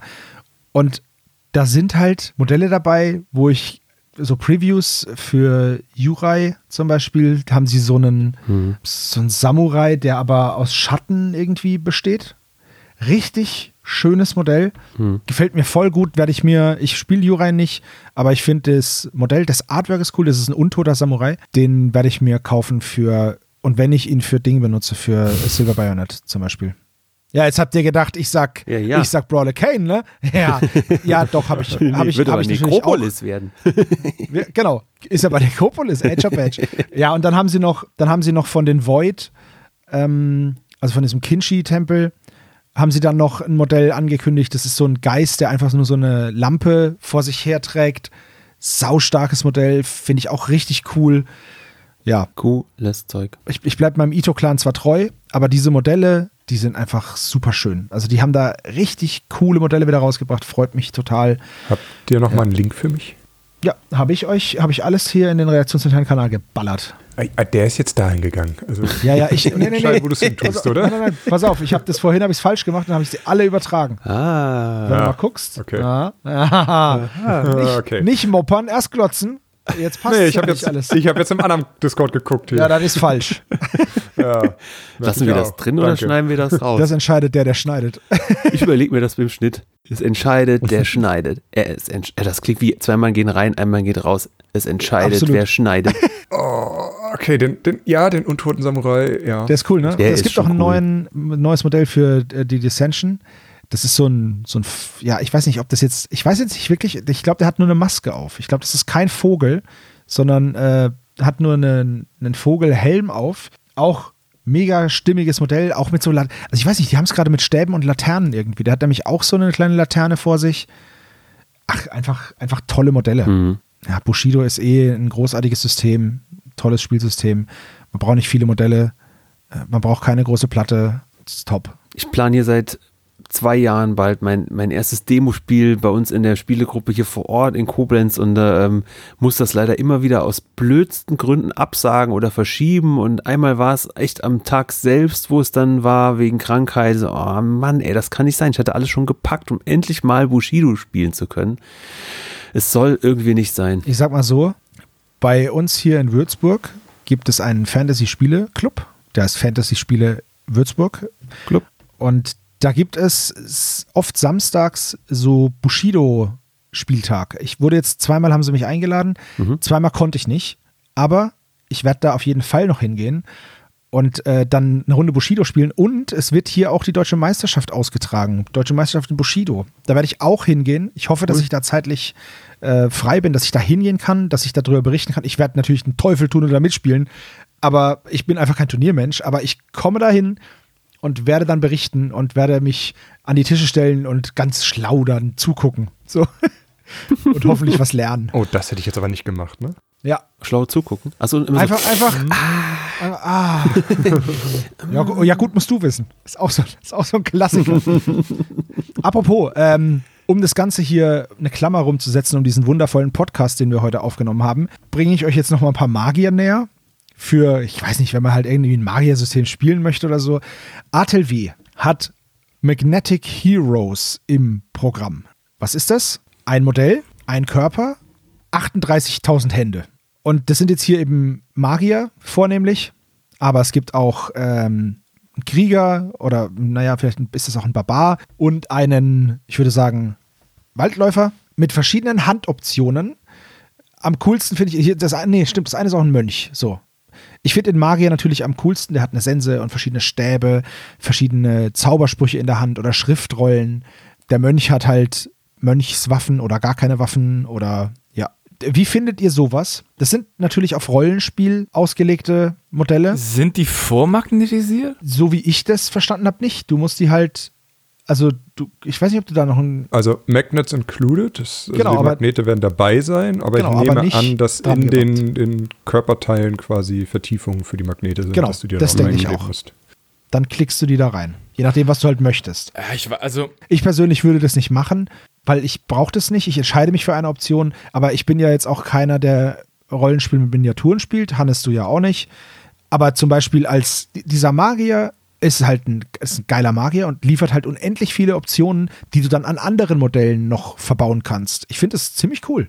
Für die, für die Bits fände ich es auch gut, aber ich wäre da auch, glaube ich, Team ohne Magnete, weil mir das zu fisselig wäre. Und auch diese ganzen Einzelteile anmalen, wo, wo fasst man die denn dann an? Wenn ich so einen Speer anmalen will, dann hätte ich Angst, dass ich die Farbe abrubbel mit der Zeit. Und ich würde dann auch, hätte keine Gelegenheiten, dass ich die Gegenstände laufend tauschen müsste. Als Bitlieferant finde ich ja. das gut, aber dieses magnetisch ist ein nettes Gimmick in der Praxis würde ich es, glaube ich, nicht verwenden, nee. Also wenn da Magnet drin ist, kannst du es ja am Magneten quasi festhalten, also mit einem Stück Metall. Mm, ja, Rollert sich aber doch ja, weg, stimmt. das dreht sich doch. Ja, nicht, wenn du einen Tropfen Sekundenkleber mit an den, also in den Magneten machst. Naja, aber der Magnet ist doch nicht, der bleibt doch nicht für immer an der, wenn du jetzt, du malst jetzt an dem, an dem Stab entlang und hast den auf ein Stück Metall festmagnetelt, der dreht sich doch. Ja, okay, aber also ich sag's ja nur, also es gibt Möglichkeiten, das irgendwie mhm. hinzukriegen. Da muss man vielleicht ein bisschen vorsichtig malen, ja, aber ich, ich sag mal, die sehen jetzt auch, äh, also da wird wahrscheinlich auch Farbe reichen. Ich finde es grundsätzlich, ich finde es gut, dass es sowas gibt. Ich habe äh, von Puppets Wars habe ich so ein paar Space Marines, die ich dringend mal bauen muss. Die sind auch so vormagnetisiert. Ich habe es jetzt noch nicht, nicht selber gebaut, aber ich habe es bei meinen Tyranniden zum Beispiel, habe ich auch ganz viele Sachen magnetisiert. Zum, äh, hauptsächlich so die, die Krieger zum Beispiel, die Tyrannidenkrieger, weil die halt auch mit 12.000 verschiedenen Waffenoptionen kommen können. Und es ist einfach angenehm, mal sagen zu können, so, ich nehme die jetzt ab und mache da die andere Waffe ran und das geht halt super schnell und ich muss nicht 30 Kriegerpackungen kaufen, um die alle unterschiedlich bauen zu können. Ja, da gibt es auch super viel Sinn, also bei so Cyborgs, Panzern, Kriegern oder so. Aber hier denke ich mir auch, ähm, naja, gut, wer sagt halt, denn, wer, wer, also selbst als Rollenspieler, ne, da stellst du dein Modell hin, da den Mönch und dann sagt er, ja, jetzt jetzt für diese Attacke benutze ich das Weihrauchfass von bla bla bla und dann nimmst du das Weihrauchfass, klickst dran und dann ähm, machst du es wieder weg, weil du dann Heiltrank trinkst mit diesem Trink, da, Dingsbums und dann mhm, machst du. Flachmann. weißt du, das ist so, äh, wie, wie, kleinteilig willst du Rollenspiel spielen? Ja gut, aber es gibt äh, halt... Beim Magier finde ich es wieder passend, weil der, jetzt der, der Standardmagier, der da steht, hat jetzt einen äh, Feuerball in der Hand. Sagst du hier, heute habe ich einen Feuermagier. Bei der nächsten Session, andere Gruppe, sagst du vielleicht, ich habe einen Nekromanten. Dann nimmst, gibst du den Feuerball ab, machst da die, den Schädel da, den hat der Zauber dran.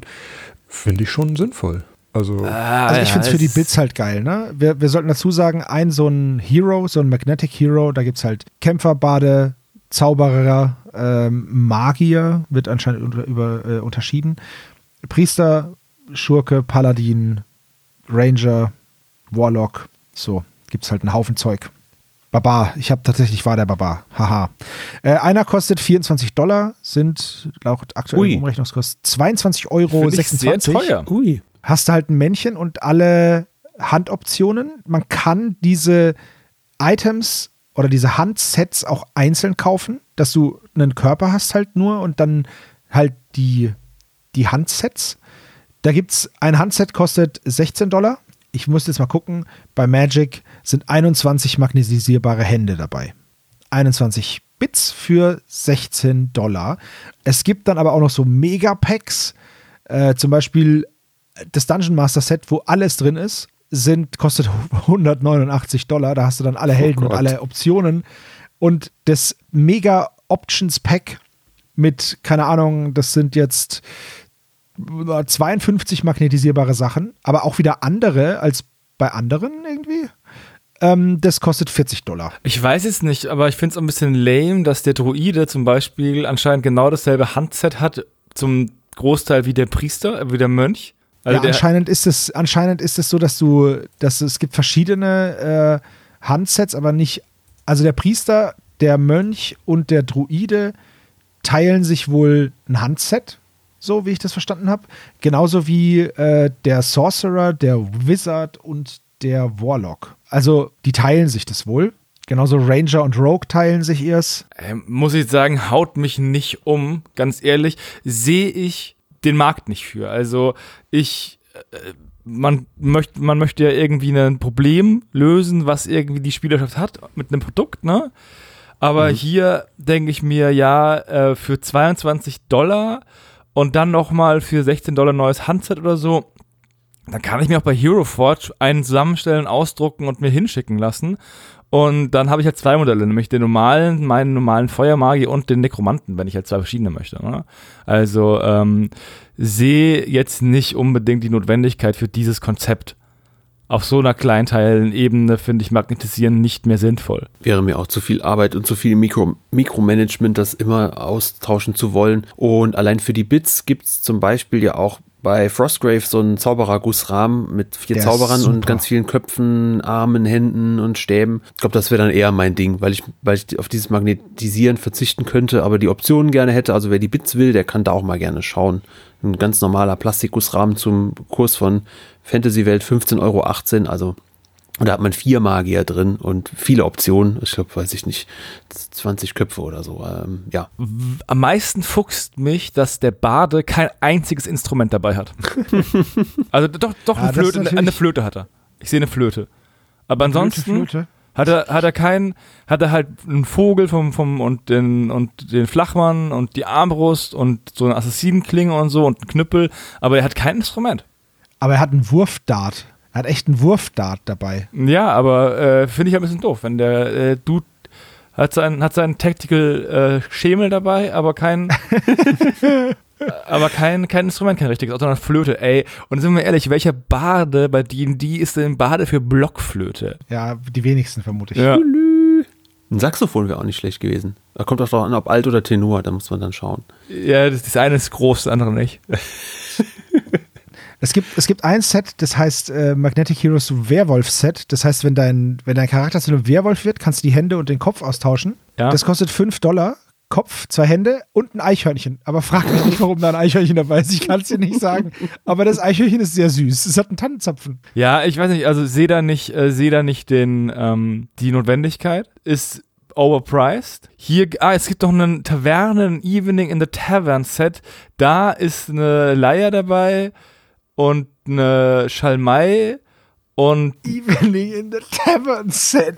Das ist auch geil. Also, ich weiß nicht, aber bist du ja, bist du ja zwei Drittel des, äh, des Abends dabei, die Hände deiner Modelle auszutauschen. Und natürlich, wie jeder vernünftige Mensch, verlierst du ständig Teile. Ich wollte gerade sagen, ich hätte halt Angst, dass mir die runterfallen, dann sind sie weg. Also, gut, so eine helle Bade jetzt nicht, aber wenn der jetzt nur so einen Zauberspruch in der Hand hat oder ein Amulett oder so und das fällt runter oder ein Wurf da, dann ist es weg. Es gibt auch die Möglichkeit. Kommt immer auf den Teppich an. Ne? Ja, aber trotzdem, trotzdem. Es gibt auch Köpfe-Sets. Da kostet auch ein Set so 14, 14 Dollar ungefähr. Und es gibt ein Untoten-Set, dass du deinem Helden einfach äh, untote Hände und einen Kopf geben kannst. es hat ein bisschen was von Barbies Traumhaus oder, oder Barbie Tierärztin. Äh, hat irgendwie ein bisschen was davon du kannst sie halt echt, es ist halt keine Actionfigur, ne? Mhm. Es ist halt ein Modell. Ja. Und wie gesagt, Hero Forge, ne? Die haben wir jetzt nochmal richtig krass aufgelegt, in, mit, auch mit Pferden und so. Ähm, ja, ja. Und ja, da kann man halt auch echt viel machen, ne? Also da kannst du halt wirklich, wirklich viel machen. Ähm, und dann kannst du sie halt drucken lassen für einen, für einen Zehner oder was, ne? Nee, nee, nee. Diese, so günstig ist das nicht. Ähm, ich habe ja, ich habe mir ja schon ein paar Modelle bei Hero Forge zusammengebaut und dann die STLs runtergeladen und sie mir selber gedruckt. Man kann sie sich mhm. drucken lassen, das ist richtig, in verschiedenen Qualitätsstufen. Sogar farbig ist möglich, weil man kann sich die Modelle bemalen lassen. Aber ein Modell in Plastik kostet 20 Dollar, in Premium-Plastik 30, in bemaltem Plastik 45. Ähm, es gibt noch die Möglichkeit, das finde ich ganz geil, ein Color Standy zu machen. Das ist ein 2D-Bild auf einem Acryl-Ding von deinem Modell. Das finde ich super cool. Ich finde sowieso diese 2D-Acryl-Standys, da gibt es verschiedene ähm, Sets für, für Rollenspiel, die finde ich so toll. Da hast du ein Buch, dann sind die alle da drin, dann nimmst du die raus, spielst damit, packst sie zusammen, stellst es wieder in den Schrank voll geil. Da habe ich schon ein paar Mal überlegt, ob man, ob wir in unserer Rollenspielrunde damit mal spielen sollten, weil die wirklich toll sind. Die Zeichnungen sind toll, die Farben sind toll. Ich müsste mal gucken, ob ich da noch mal sowas finde. Das, das hat mir sehr gut gefallen. Also so ein Color Standy kostet 13 Dollar. Du kannst dein Modell auch in Bronze dir, dir machen lassen, dann kostet es ein Huni. Und eine STL kostet hier als Download 8 Dollar ein 3D Digital High Resolution bla bla bla, um das zum Beispiel im Tabletop-Simulator zu benutzen, kostet auch 8 Dollar. Diese STLs, äh, da gibt es immer wieder Sonderangebote. Ich glaube, das letzte Mal habe ich ein paar drucken lassen oder äh, mir runtergeladen. Für da hat jedes 5 Dollar gekostet oder so. Also das ist auch nicht super billig, aber du kannst es dir halt konfigurieren, wie du lustig bist und dran ballern, was du möchtest. Und dieser, dieser Editor, der wird halt immer besser und da kommt immer mehr dazu. Du kannst äh, zum Beispiel auch ein Einhorn, also customizen, ne? Also nicht als Reittier, sondern einfach ein Einhorn. Und dann kannst du dem Einhorn halt, es ist schon ein bisschen bescheuert, du kannst dem dann irgendwelche komischen Ohren geben, so. Also, wenn du willst, dass das Ork Ohren hat oder menschliche Ohren, dann machst du halt ein Einhorn und das hat dann halt menschliche Ohren. Ich weiß nicht, warum man das machen sollte, aber das geht. Oder Elefantenohren. Das ist, halt, mhm. das ist schon möglich. Du kannst dann halt mit dem Einhorn machen, wie du lustig bist. Du kannst natürlich nicht so viel anziehen und die Posen äh, nicht so, nicht so viel machen. Aber ja, Flügel kannst du dran machen, dass es halt Swift-Wind wird. Ja, das ist das, was du, das ist das, was du machen kannst mit dem Pferd. Und dann kannst du es natürlich auch anmalen in den Farben, in denen du es halt angemalt haben möchtest. Ja, grün zum Beispiel, jemand ein grünes Einhorn mit einer pinken Mähne, das geht. Es ist einfach ziemlich cool, Hero Forge, und äh, ja, wäre, wenn dann, äh, wenn ich Modelle machen wollen würde für Rollenspiel, wäre das meine ähm, erste Wahl eigentlich, bevor ich da acht Millionen Magnete in irgendwelche Arme bastel und mir dann denke, hä? Doch falsch rum reingelegt. Ja. Gell, Steven? Nur einmal ist das passiert mit dem Ball. Das ist okay. Das ist halt das Modell, das immer fummelt. Okay, ich glaube, jetzt sind wir aber wirklich durch für heute. Äh, es hat sehr viel Spaß gemacht. Ich danke euch, dass ihr mich beglitten habt in diesem sehr GW geprägten Blog oder Stammtisch. Hat sehr viel Spaß gemacht. Da jetzt keiner hat, jemand nebenbei was gemalt? Habe ich gar nicht gefragt. Ja, ich habe äh, an den an diesen Lattenpfosten-Dingern gemalt und bin ja, da stimmt, auch ein bisschen weiter vorangekommen. Aber die sind überraschend aufwendig dafür, dass es nur Dinger mit einem Pömpel oben drauf sind. Im Ringding. Genau so ist die richtige Beschreibung. Schaut im, Nacht, im Lexikon mal nach. Dinger mit Pömpel und einem Ring, die im Wasser stehen. Ja, da kommt genau, genau die dieses Bild. Also, dann ähm, ich werde auch erstmal essen und dann eventuell weitermalen, aber erstmal ja. Pause. Ja, ich habe auch an meinen Skeletten weitergemalt, ganz viele Grundfarben aufgetragen. Ja, jetzt sehen sie schon sehr viel cooler aus als vorher. Vorher waren sie noch sehr blau und Metall hatte ich schon angefangen. Jetzt sind halt viel mehr Farben drauf. Ja, hat Spaß gemacht. Sehr schön. Fein. Ich habe mir die Zeit nur für euch genommen und nichts nebenher gemacht. Aber na gut, ai, ai, so ai, muss halt jeder entscheiden, was er macht. und trotzdem hast du den, die Links in den falschen Channel gepackt. Ich habe sie in beide Channels gepackt, weil du nicht weißt, welcher der richtige ist. So, da, so wird ein Schuh draus. ich habe nach den Links gesucht und gesehen, ach, er packt die in den anderen Channel. Und dann bin so. ich dahin gegangen. Also ich habe jetzt meine Aufnahme schon angehalten. Und jetzt fragt euch mal, warum Nein. wir dieses Format von Michi Mimimi genannt haben. So, mit dieser, mit, mit dieser Herbenenttäuschung verabschieden wir uns. Ähm, vielen Dank fürs Zuhören. Danke, Jungs, dass ihr dabei wart.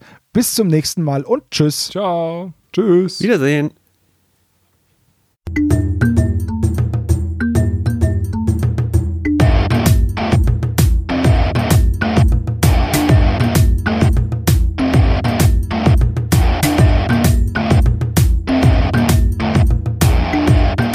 Magabotato, ein unabhängiges und kostenloses Projekt von Fans für Fans unseres gemeinsamen Hobbys.